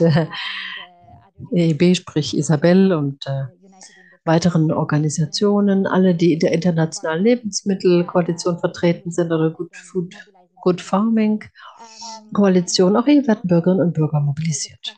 Und damit soll wirklich Druck erzeugt werden und auch ein konstruktiver Dialog möglich sein es geht ja nicht nur darum, das zu verurteilen, was nicht funktioniert oder darauf zu schimpfen, sondern auch einen konstruktiven Dialog hin zu einem konstruktiven Wandel zu schaffen. Also was, welche sind unsere Grundsätze im Prozess? Natürlich kann das alles sehr frustrierend sein. Diejenigen, die mitverfolgt haben, wie es dem Green Deal so ergangen ist und der Strategie Farm to Fork, und es ist wirklich schwer erträglich und äh, auch schwierig, da weiterzukommen. Da versuchen wir die Menschen in Europa zu bewegen, auch mit der Europäischen Bürgerinitiative. Es gibt mehrere, einmal zu Pestiziden und einmal zur Tiergesundheit, Tierwohl. Die EBIs, die Europäischen Bürgerinitiativen, das sind wirklich Instrumente, die es den Bürgern ermöglichen, äh, Gesetzgebung mitzugestalten. Und dann tut sich auch wirklich was. Tja, aber wir haben die Daten auf unserer Seite, auch die, die Grafik, die Folie hier mit den Grenzen des Planeten. Trotzdem ist es schwierig, wirklich wesentliche Schritte zu erzielen. Aber ein Hoffnungsschimmer bleibt. Denn im Slow Food Movement haben wir sehr viel mit den Menschen vor Ort zu tun. Und die Menschen sind so engagiert, die stellen so viel auf die Beine, um wirklich die, das Ernährungssystem umzustellen. Und das beginnt einfach am auf der lokalen Ebene. Haben wir die Kraft, die Möglichkeit, was zu ändern? Ja, haben wir. Da ist natürlich viel los. Die ganzen Big Player, die damit im Spiel sind. Auch die Medien spielen natürlich eine ganz wesentliche Rolle. Auch die Art und Weise, wie sie die Landwirtinnen und Landwirte darstellen. Im Vergleich jetzt zum, zur Umwelt, das war sehr, sehr verzerrt und sehr falsch. Natürlich ist das ein hartes Umfeld, in dem man sich da bewegt, aber wir müssen einfach vertreten sein, wir müssen zusammenhalten und unsere Stimme laut hörbar erschallen lassen. Ja, es ist äh, schwierig, die Politik zu beeinflussen, das ist richtig, aber wir würden wirklich gerne dafür sorgen, dass mehr Raum für politische Debatte ist. Es ist einfach noch zu klein, ähm, nicht repräsentativ genug und auch wie die Medien hier arbeiten. Naja, man zahlt, es wird veröffentlicht, so funktionieren die Medien. Aber darum geht es ja eigentlich nicht. Da verzerrt man wirklich auch die Meinung der Öffentlichkeit. Vielleicht als Ermunterung an euch, an Sie alle, nicht aufgeben. Wir können sehr viel erreichen. Wir als Bürger haben die verschiedenen Stellen, die Agenturen. Wir arbeiten da jeden Tag mit den Stellen zusammen, auch mit den Menschen, die unsere Lebensmittel erzeugen. Ich weiß gar nicht, was jetzt im Chat noch steht. Einmal steht da, dass eine, da wird eine ganz konkrete Einladung äh, rausgeschickt zur Veranstaltung für, vor den europäischen Wahlen. Vielen Dank und ja, machen wir doch zusammen weiter so. My eye on that. Um, Dankeschön, Martha. Da werde ich mal drauf achten, auf diese Kampagne, die du da gerade hochgeladen hast. Ingeborg Niestreu ist äh, die nächste äh, Rednerin. Sie kommt vom Forschungsinstitut für Nachhaltigkeit in Potsdam. Sie ist auch eine Projektkoordinatorin für das Real Deal Projekt mit bürgerlicher Beteiligung im äh, europäischen Green Deal. Dankeschön, Sima. Sima. Sima, Kann man mich Ingeborg, hören? I'm very sorry. Sima, Entschuldigung. Ingeborg, tut mir sehr leid. Ich muss leider reingehen, weil Calypso muss in, muss früher gehen. Deswegen würde ich gerne, und Sima, du hast es noch nicht gesehen, grad, kam gerade rein, deswegen würde ich gerne Calypso vorziehen, weil Ingeborg länger bleiben Okay. kann als Calypso. I'm very sorry. But uh, I, I think it's better that way. So we are Wir flexible. müssen wirklich äh, Sorry Calypso jetzt äh, direkt dran nehmen. Tut mir sehr leid. Thank you, Max. Uh, Dankeschön, Max. I hate to take the floor from Das tut mir wirklich äh, furchtbar leid, dass ich Ingeborg jetzt äh, das Mikro weggeschnappt habe. Ich werde versuchen, mich ganz kurz zu fassen. Hm, äh, Ich möchte ganz einfach vielleicht mal kurz pausieren, nachdem wir schon so viel gehört haben. Ich, wir sind alle hier, weil da in Deutschland etwas begonnen wurde mit der Innenpolitik äh, irgendwie. Da äh, hat sich eine riesige Wut angestaut, weil nämlich die ganze mh, äh, Last nicht mehr fair verteilt war in Deutschland. Das war dieses Gefühl. Und ich glaube, dass dieser ganze Anpassungsdruck, den äh, unsere Gesellschaften verspüren, den ja auch Isabel, äh, Martha und Bernd äh, angesprochen haben, der wirkt sich auf verschiedene Gruppen in der Gesellschaft ganz unterschiedlich aus. Und Isabel hat äh, es ganz klar gesagt. Die schlechte Nachricht ist, äh, dass die großlandwirtschaftlichen Betriebe so viel mehr profitieren als die m, kleinen landwirtschaftlichen Betriebe, als die, klei die kleinen bäuerlichen Betriebe. Und Bernd hat ja auch davon gesprochen, aber das Gute ist, dass es eine Gegenmacht gibt äh, und das ist im Prinzip der Green Deal. Es hat dieses Farm-to-Fork-Programm äh, auch äh, gegeben und die Europäische Kommission hat ja auch Panels organisiert, um darüber zu diskutieren, wie weniger Lebensmittel äh, vergeudet, verschwendet werden. Und, da gibt es schon eine gewisse Hoffnung, dass vielleicht die Europäische Kommission etwas verändern möchte. Aber dann hören wir wieder nur schlechte Nachrichten. Dass es eben ganz spezifische Interessen gibt, die dagegen vorgehen. Denn wenn man etwas verändert, wird es natürlich immer gegen jemanden gerichtet sein. Irgendjemand muss die Kosten dafür auch tragen. Und insbesondere in Kriegszeiten, wo die Energiepreise so explodiert sind, ist es natürlich äh, ein Riesendruck, äh, der auf den Gesellschaften äh, lastet. Ähm, Und ich glaube, man kann das in zwei Punkten zusammenfassen, was Vivian auch gesagt hat. Äh, Wir haben ein ganz komplexes System wo äh, die Mitgliedstaaten sich um Tische versammeln, die Kommission hilft, um Gesetze zu entwickeln und das Parlament vertritt die Bürgerinnen und Bürger äh, insgesamt. Warum ist das jetzt so schwer, äh, Änderungen durchzubringen? Ja, weil es natürlich sehr gute äh, Veto-Akteure gibt. Große Staaten können äh, Änderungen verhindern. Frankreich, Deutschland, aber auch manchmal Polen sind diejenigen, die ein Veto einlegen können und die dann einfach sagen, nein, das können wir uns nicht leisten, das wollen wir so nicht, wir können äh, die Agroindustrie nicht so verprellen, wir können die großen Industriebetriebe ähm, äh, nicht vor den Kopf stoßen. Aber es gibt natürlich auch äh, gewisse Kräfte im Europäischen Parlament, die auch ein Veto einlegen, aus all den Gründen, die wir kennen. Mm, weil sie es eben einfach nicht mehr wollen. Und äh, sie werden dann auch äh, instrumentalisiert von bestimmten Interessen. Und sie haben dann ganz einfach äh, die Möglichkeit, ein Vetorecht einzulegen und stimmen zuweilen auch ab im Interesse der Großinteressensgruppen. Und damit möchte ich auch schon fast zum Ende kommen. Wir haben diesen, dieses ganz große Problem, hineinzukommen. Und man muss wirklich mitten im Spielfeld stehen, um das gut hinzubekommen. Verschiedene Parteien und verschiedene Gruppierungen äh, kriegen das auch gut hin. Man kann sich natürlich in organisierten Verbänden auch einbringen. Auch Gewerkschaften sind äh, eine Option. Hm, aber äh, ich denke, dass wir mit unserem Demokratieprojekt äh, der äh, Demokratie Odyssee äh, tatsächlich auch Raum schaffen werden für einen demokratischeren Austausch. Nicht einfach, weil es ganz schön ist, miteinander im Gespräch zu sein, sondern weil es gut ist, Räume zu schaffen, in denen die Zivilgesellschaft diskutieren kann. Und dann wird es auch klarer, welche äh, schweren Entscheidungen es zu fällen gilt und wie man da zu einer Entscheidungsfindung kommen kann. Und viele haben das, glaube ich, schon an anderer Stelle und auch in anderen Webinaren gehört.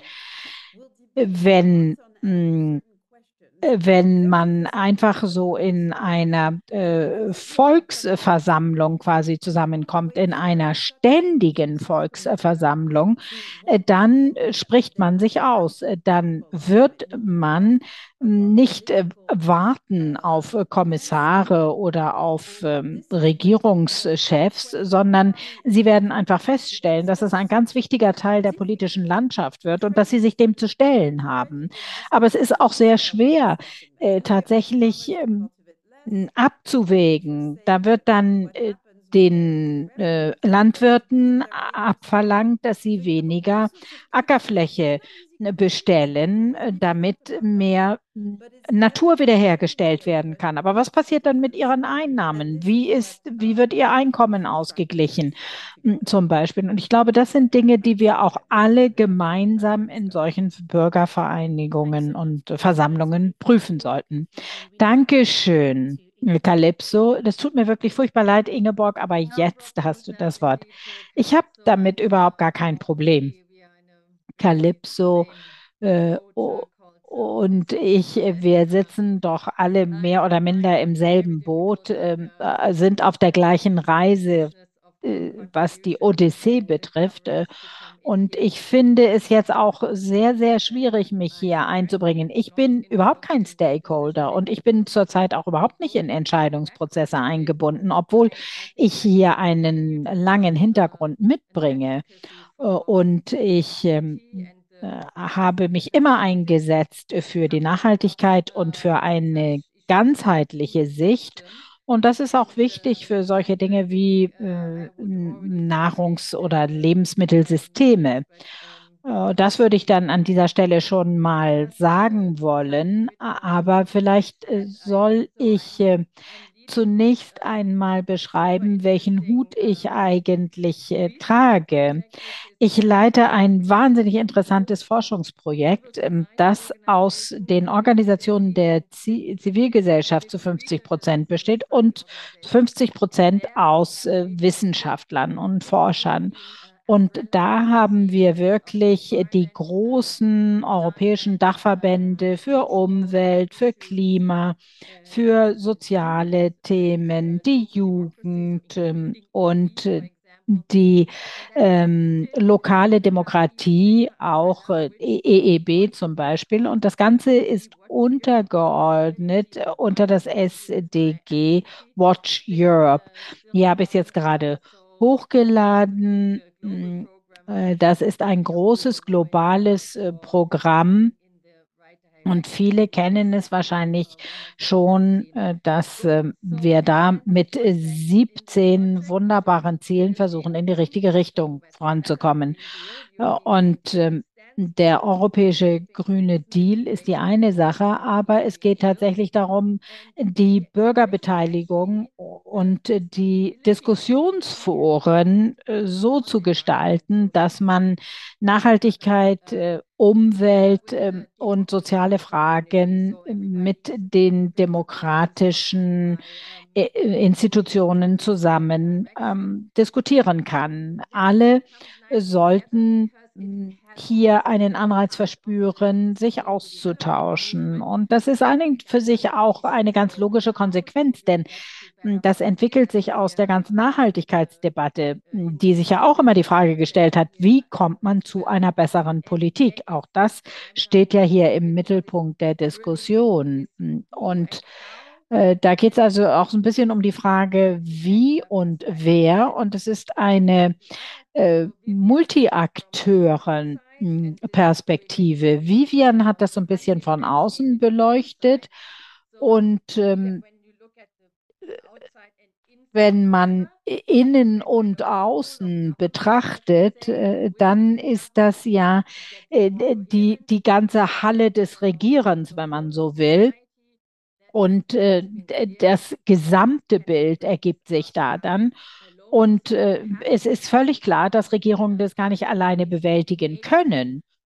Und ähm, äh, deswegen muss man schon ähm, versuchen, andere Einflusssphären zu schaffen. Das war auch immer das Ziel der Nachhaltigkeitszirkel. Normalerweise greift man dann auf die Zivilgesellschaft zurück äh, und die ist dann organisiert. Das sind ähm, zum Teil natürlich auch Graswurzelinitiativen, die hm, hier hm, mit einbezogen werden sollen. Und jetzt geht es darum, direkte Bürgerbeteiligung zu ermöglichen mit dem klassischen Format der Bürgerversammlungen. Das haben wir ja auch schon erlebt und das geht auch weiter und das nutzen wir auch in unserem Projekt. Also das ist die ganze Geschichte der äh, vielfachen Stakeholder und wie man äh, das innerhalb einer Bewegung, die von unten gewachsen ist, alles organisieren kann, äh, dass diese Menschen auch mit an den Tisch kommen. Auch Calypso hat ja gesagt, man muss im Spielfeld stehen, um tatsächlich mitspielen zu können. Und da stellt sich dann die Frage, wie verbindet man diese ganzen Formate der direkten Bürgerbeteiligung ähm, mit den, mit der deliberativen Demokratie und den Bürgerversammlungen, mit einer ganz regulär schon etablierten Zivilgesellschaft. Ähm, und ich glaube, da spielt die Musik. Das ist äh, in der Tat äh, immer noch die zentrale Frage, wie kommt man da rein und wie kann man äh, das auch öffnen für diejenigen, die bisher noch nicht mit auf dem Spielfeld sind. Auch die Frage äh, stellt sich natürlich, wie macht man es möglichst ganz breit und äh, sehr offen ähm, und, und tolerant, äh, dass eben auch mal andere Perspektiven äh, gehört werden und auch respektiert werden. Das ist schon ein Stück weit auch ein Brückenbau zwischen der deliberativen Demokratie und der Nachhaltigkeitsdebatte. Und wir haben jetzt auch zwei äh, über die äh, Lebensmittelpolitik mit einbezogen. Und das ist sehr spannend zu sehen, äh, wie hm, die das sehen, wie man solche Bürgerversammlungen organisieren sollte. Da gibt es schon auch äh, äh Dinge, auf die man achten muss. Ich bin davon überzeugt, dass man kolossal viel voneinander lernen kann und ähm, aus der Umwelt- und Nachhaltigkeitsgemeinschaft äh, äh, äh, stellen wir fest, dass nicht alle Bürgerinnen und Bürger äh, mit den gleichen Vorstellungen daran gehen. Das hat auch überhaupt nichts äh, es bringt überhaupt nichts, wenn man zum Beispiel mit Lebensmittelkennzeichnungen ähm, an die herantritt. Das ist ein viel, viel breiteres Thema. Also insofern hm, braucht es auch sehr viel Schulung und Bildung für die Zivilgesellschaft und für die Bürgerinnen und Bürger, um in solchen Bürgerversammlungen mitzuarbeiten. Ich, ich wollte noch mal was sagen über Lebensmittel und Nahrungsmittel. Ähm, äh, ähm, in äh, Deutschland, wo wir uns dieses Thema schon vorgenommen haben und äh, aus dem, aus der politischen äh, Perspektive heraus würde ich noch gern mehr hören von Bern über die 20 und die 80 Prozent, die im Chat erwähnt hat. Vielen, vielen Dank. Jetzt läuft uns leider die Zeit davon. Ich würde mir auch wünschen, dass wir da noch mehr hören können. Man hört so viel Interessantes heute. Toller Austausch. Jutta Paulus, Abgeordnete der Grünen, Mitglied des Parlaments. Sie gehört wirklich zu den aktivsten im Bereich Klima, Natur, Umweltschutz. Unterhandlung, Unterhändlerin zum, zur Methanverordnung und zum Gesetz über die Wiederherstellung der Natur. Sie wurde als Parlamentsmitglied benannt. Vielen Dank, Jutta. Sie haben das Wort. Vielen Dank für die Einladung ähm, möchte noch allen Gelegenheit geben zu ändern. I'll switch to German, so please turn on translation. Genau, ja, mein Name ist Jutta Paulus. Wie gesagt, ich habe also das Gesetz zur Rettung der Natur, das Nature Restoration Law, was wir am Dienstag tatsächlich final abstimmen werden, mitverhandelt und äh, federführend, also als Berichterstatterin, als Verhandlungsleitung, die Methanverordnung. Ich wollte noch ein bisschen auch noch mal genauer darstellen, welche Rollen das tatsächlich sind, wieder Einfluss genommen wird ähm, oder werden kann, sagen wir mal, ähm, wie man aber auch selbst teilweise wirklich darauf angewiesen ist, auf Unterstützung. Ähm, Ersteres kann man sehr gut am Beispiel der Methanverordnung ähm, zeigen. Das ist ein sehr technisches Gesetz. Ne? Da geht es dann um Nachweisgrenzen, um, um Reparaturschwellen und um ähm, Überwachungsfrequenzen und Messgeräte. Ne?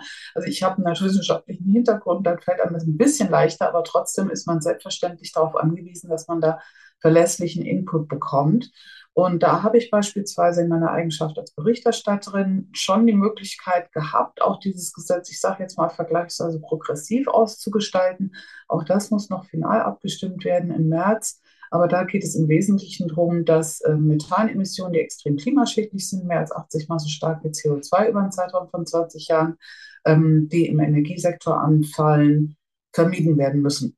Ne? Und die Technologie ist da, man muss es eigentlich nur machen, aber leider tut es die Industrie halt nur, wenn man sie zwingt. Und da haben wir halt schon auch erlebt, dass eben Änderungsantragsvorschläge eingereicht wurden von diversen ähm, Verbänden, natürlich auch Umweltverbänden. Ähm, und also die von der Öl- und Gasindustrie habe ich eins zu eins inklusive Tippfehlern im Antrag von ähm, ID, also der Identity and Democracy. Das ist AfD, Lega Nord, Rassemblement National, also die ganzen Leute, die sich früher in Schützengräben gelegen haben, aber egal. Ähm, ja, also dass da wirklich die Lobby einen sehr, sehr großen Einfluss hat und auch sehr viel, ja, sehr viel Aufwand treibt. Ne? Ich wollte auch noch mal ganz kurz ähm, eine Schlaufe drehen zum Thema, ja, die Medien berichten auch falsch. Hm, wenn man sich jetzt das deutsche Nachrichtenmagazin Der Spiegel anschaut, die haben in Berlin knapp 30 Leute und in Brüssel, sagen wir mal, zweieinhalb.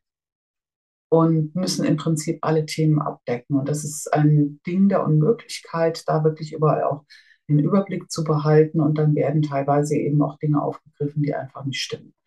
Ähm, ein anderes Problem, was ich immer wieder mit was ich, ein Problem, was ich nicht erwartet hätte, was mich also ein, gewissermaßen erschüttert hat, ist, dass solche Folien, wie sie ähm, Isabel ganz am Anfang gezeigt hat, mit den planetaren Grenzen, Ja, also das ist, äh, die planetaren Grenzen sind der Grund, warum ich Politik mache. Ähm, das wird einem dann manchmal auch nicht geglaubt. Und ich bin mittlerweile der Überzeugung, einige wissen es besser und behaupten, sie hätten Zweifel und andere glauben es wirklich nicht.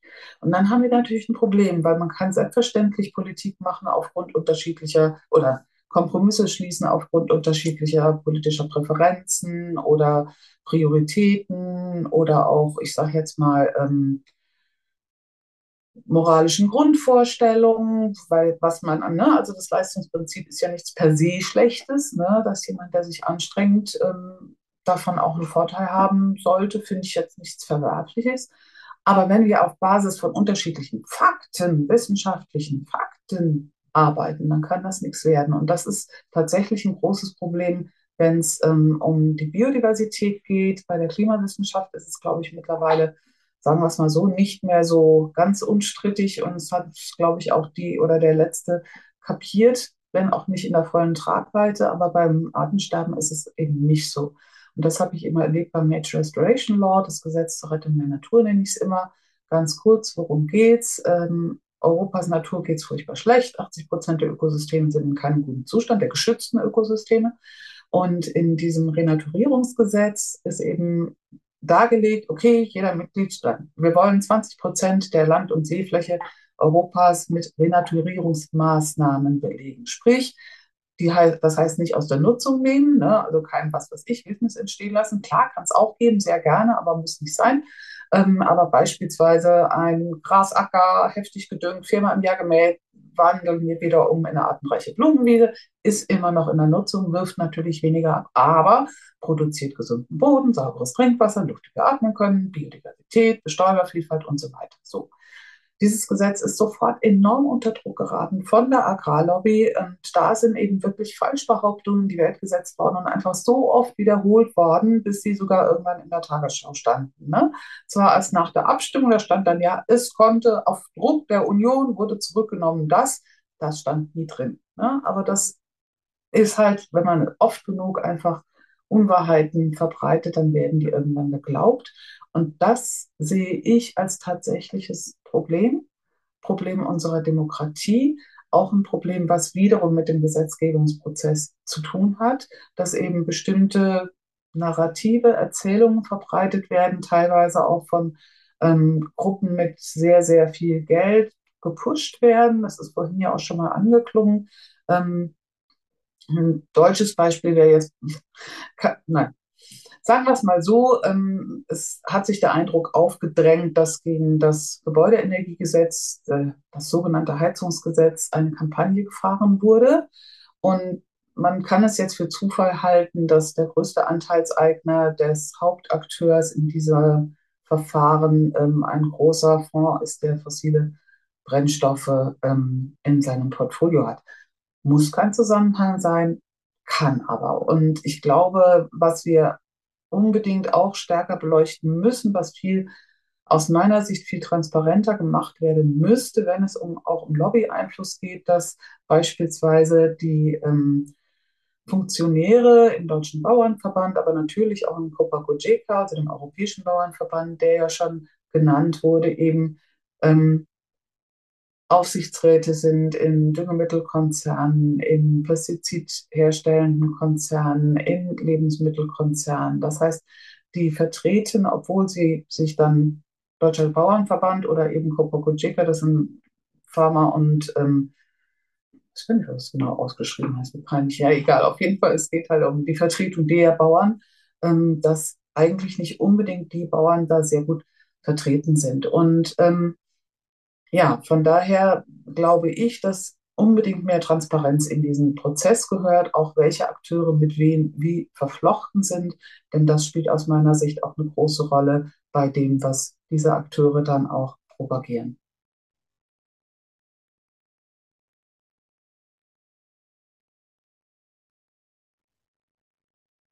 Thank you so much, Jutta. Vielen Dank, Jutta. Vielen Dank für Ihren Beitrag. Sehr, sehr interessant zu hören. Da haben Sie ganz wesentliche Punkte angesprochen und das ist auch ganz eng mit den Fragen unserer Zuhörerinnen und Zuhörer verknüpft. Das machen wir folgendes.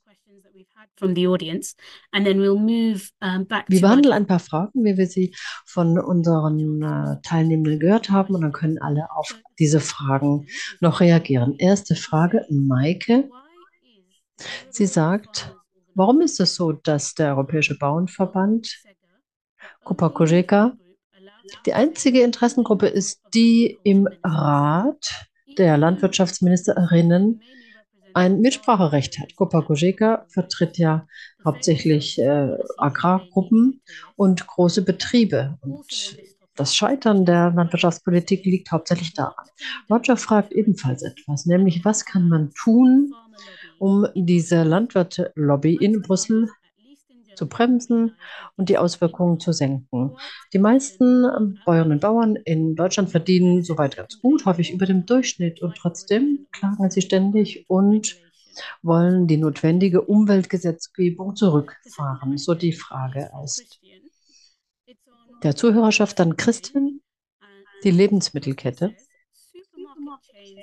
Die Supermarktketten bringen ja mit die geringen Preise mit sich für die Landwirte und gleichzeitig kaufen viele Menschen, viele Haushalte bei diesen Supermärkten ein und wollen natürlich möglichst niedrige Lebensmittelpreise. Und wie kann man aus diesem Dilemma herauskommen, wenn doch so viele Menschen, so viele Haushalte ein so geringes Einkommen haben?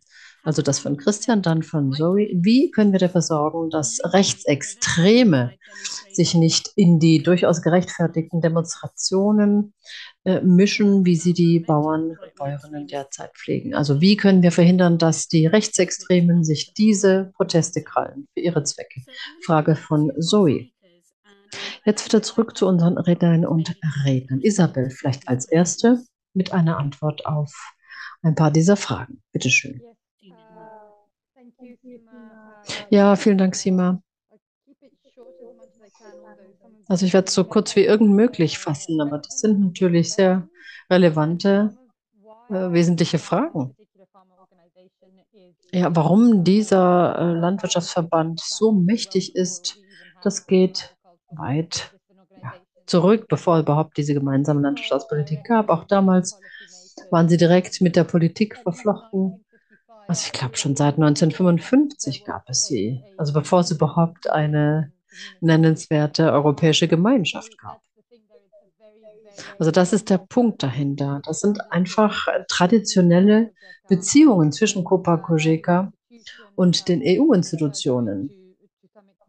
Jutta kam ja darauf zu sprechen im Detail in ihrem Beitrag. Ich hatte ja davon gesprochen, wie man von Pfaden abhängig sein kann und warum systemischer Wandel hier Störung mit sich bringt und das auf Widerstand stößt.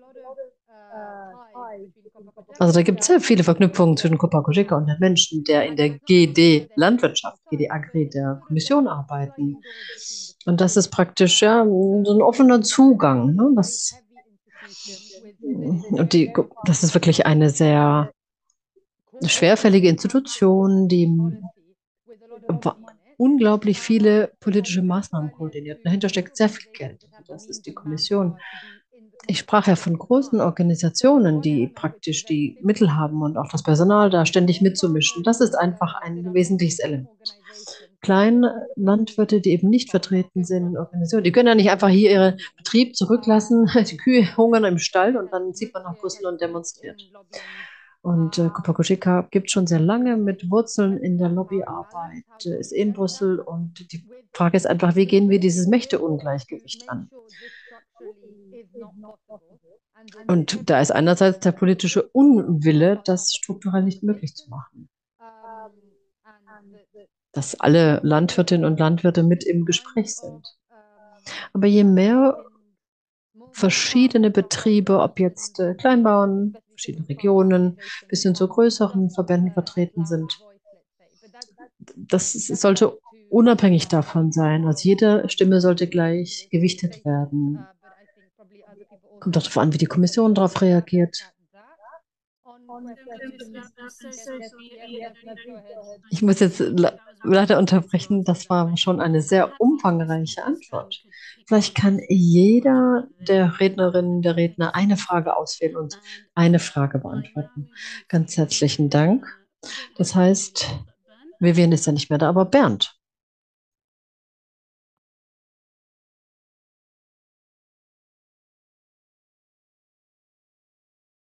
So, ähm, ich glaube, eine wichtige Anmerkung war ähm, die Frage tatsächlich, warum gehen die Bauern denn auf die Straße, wenn sie doch angeblich gut verdienen und gehen gegen diese Regelungen vor, ähm, die ähm, diese äh, bürokratischen Aufwendungen äh, mit sich führen.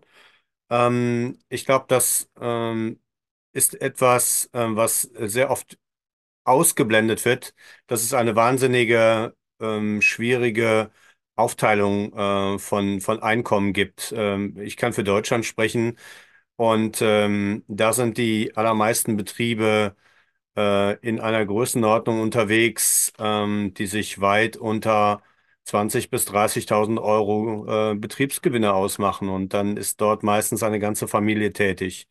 Also ähm, es ist eben die Schwierigkeit ähm, zu unterscheiden äh, zwischen einem Durchschnitt in einem Land, wo sehr große Betriebe vielleicht sehr viel verdienen unter diesen Besti Bedingungen, die wir gerade haben, und eben äh, für die, die wir einstehen, ähm, die eigentlich dringend mehr Förderung bräuchten. Und das sind sogar meistens die Betriebe, die die Ziele erreichen ganz schnell, die wir eigentlich honorieren wollen.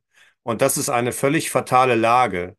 Und ähm, im Endeffekt äh, hat der Bauernverband leider jetzt genau die Betriebe mitgezogen und für andere Interessen eigentlich eingesetzt. Also das finde ich ganz schwierig, ähm, wie das gelaufen ist, dass es ähm, dann eben zu dieser Handlung der Kommission kam, äh, jetzt äh, die Umweltziele und die Sozialstandards eigentlich einzustreichen. Also insofern, äh, es gibt einen großen Unterschied in den Betriebseinkommen. Die meisten Betriebe haben eigentlich viel zu wenig. Und wir müssen eigentlich einfordern, und das werden wir auch am Montag wieder tun in Brüssel, dass die Klimaleistungen, die Umweltleistungen, die Tierschutzleistungen honoriert werden und nicht, wer die meisten Hektar bewirtschaftet.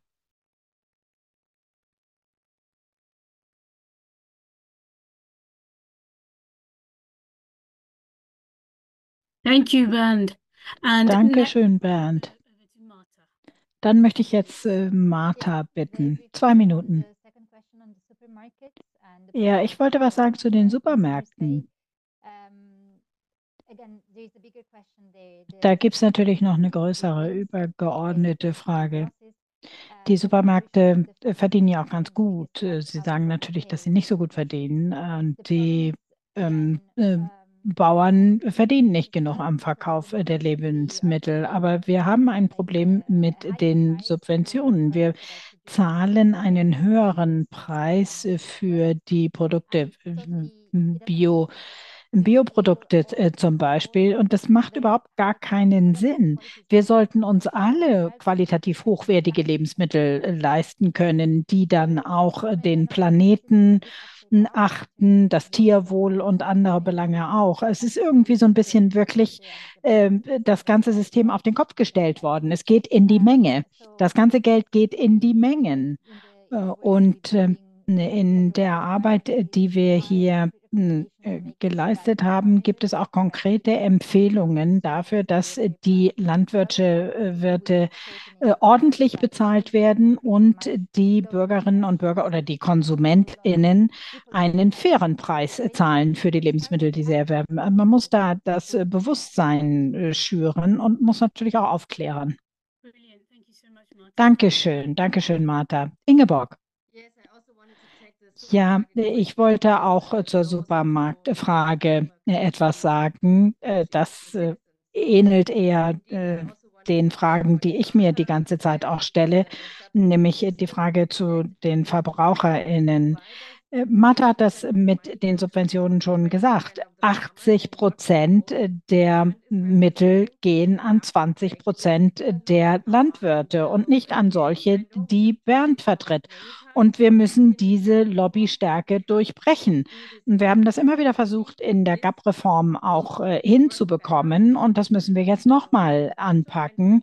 Vielleicht funktioniert es auch besser, wenn wir das äh, von der Graswurzel her angehen, dieses Thema, und äh, es tatsächlich mal äh, in den Vordergrund rücken, welche Verknüpfungen es da in diesem System äh, gibt.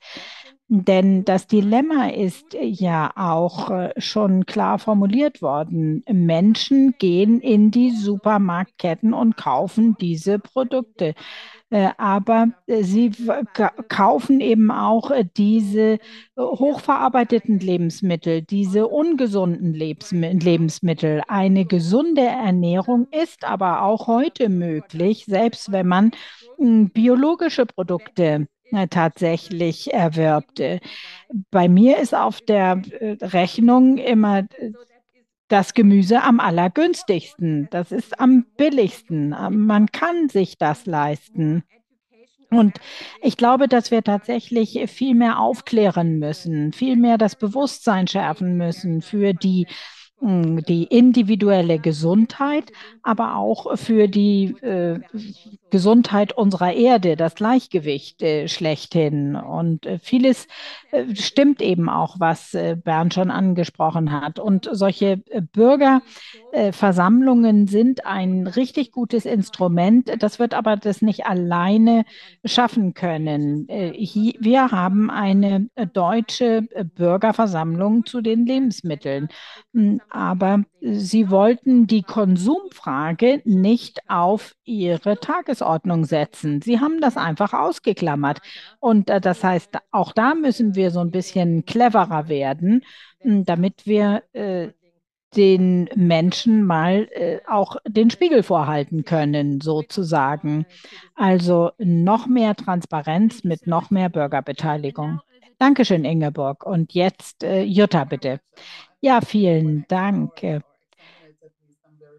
ich, äh, es tut mir leid, wenn ich jetzt noch äh, hier Überzeit ähm, äh, tatsächlich oder ja, die Zeit übermäßig beanspruche. Aber eine Sache, die für mich irgendwie enttäuschend war, war, dass ich ein bisschen mehr Widerstand äh, von den Landwirtschaften erwartet habe äh, gegen diejenigen, die versuchen, sich äh, dieser Proteste zu ähm, bemächtigen. Da hatte ich wirklich gehofft, dass eine viel größere Gruppe von Landwirten dagegen protestiert hätten äh, vor allem gegen die, die mit extremistischen Sprüchen aufgelaufen sind, äh, die denen äh, sozusagen dieses Forum oder diese Bühne verboten hätten und sie weggetrieben hätten. Aber da gab es ganz viele, die gesagt haben, ach, ist mir doch egal, je mehr, desto besser. Aber ich finde, das ist auch so eine gewisse Eigenverantwortung, die man da erkennen muss, dass man Ziele besser erreichen kann, wenn man wirklich gänzlich überzeugt. Und äh, ich hoffe auch, dass äh, die Ergebnisse äh, von all den Untersuchungen, die eingeleitet worden sind, überzeugend wirken werden. Manche haben auch gesagt, wir wollen nicht wieder in die Zeit der 80er oder 70er oder 80er äh, Jahre zurückfallen. Hm, viele äh, waren seinerzeit ja auch äh, erstaunt, äh, dass der Rhein äh, zum Beispiel so fürchterlich verdreckt war, dass äh, das Wasser giftig war, dass äh, Blei aus den, Verga aus, aus den hm, Auspuffen kam. Da hat man sich nicht viel Gedanken gemacht und hat damals auch mit den Schultern gezuckt und gesagt, na ja, die Natur, die Natur wird es halt immer geben. Die Natur ist, ist stark und sie ist resilient. Aber wir müssen, wir müssen den Menschen klar machen, dass die Natur geschwächt ist, dass sie angreifbar geworden ist äh, und vom Menschen äh, tatsächlich äh, nachhaltig geschädigt worden ist. Denn wir wollen ja auch noch lange Zeit äh, gemeinsam Lebensmittel produzieren können. Ja, danke schön, Jutta. Und wir sollten tatsächlich langsam zum Abschluss kommen, aber wir haben so viele hochinteressante Beiträge hier heute gehört und haben so viel erfahren. Ähm, auch die äh, Gemeinschaft der Landwirte ist natürlich sehr divers und wir sollten auch nicht die Interessen der KonsumentInnen gegen die der Landwirte äh, stellen. Äh, und es gibt diese hohen Profite der Supermärkte und äh, die, wir müssen uns die Lieferkette garantiert noch genauer angucken, kritisch anschauen. Wir brauchen Bürgerinitiativen, brauchen Bürgerversammlungen, um die Demokratisierung weiterzuentwickeln. Vielen, vielen Dank für all die Beiträge, für das große Interesse. Es wird auch nicht die letzte Veranstaltung von Power to the People sein. Es wird sicher weitergehen. Vielen Dank an alle, die heute teilgenommen haben. Äh, vielen Dank an die Dolmetscherinnen und Dolmetscher, die uns zur mehrsprachigen Verständigung äh, verholfen haben. Und äh, es war äh, eine wunderbare Veranstaltung. Vielen herzlichen Dank und bis bald hoffentlich.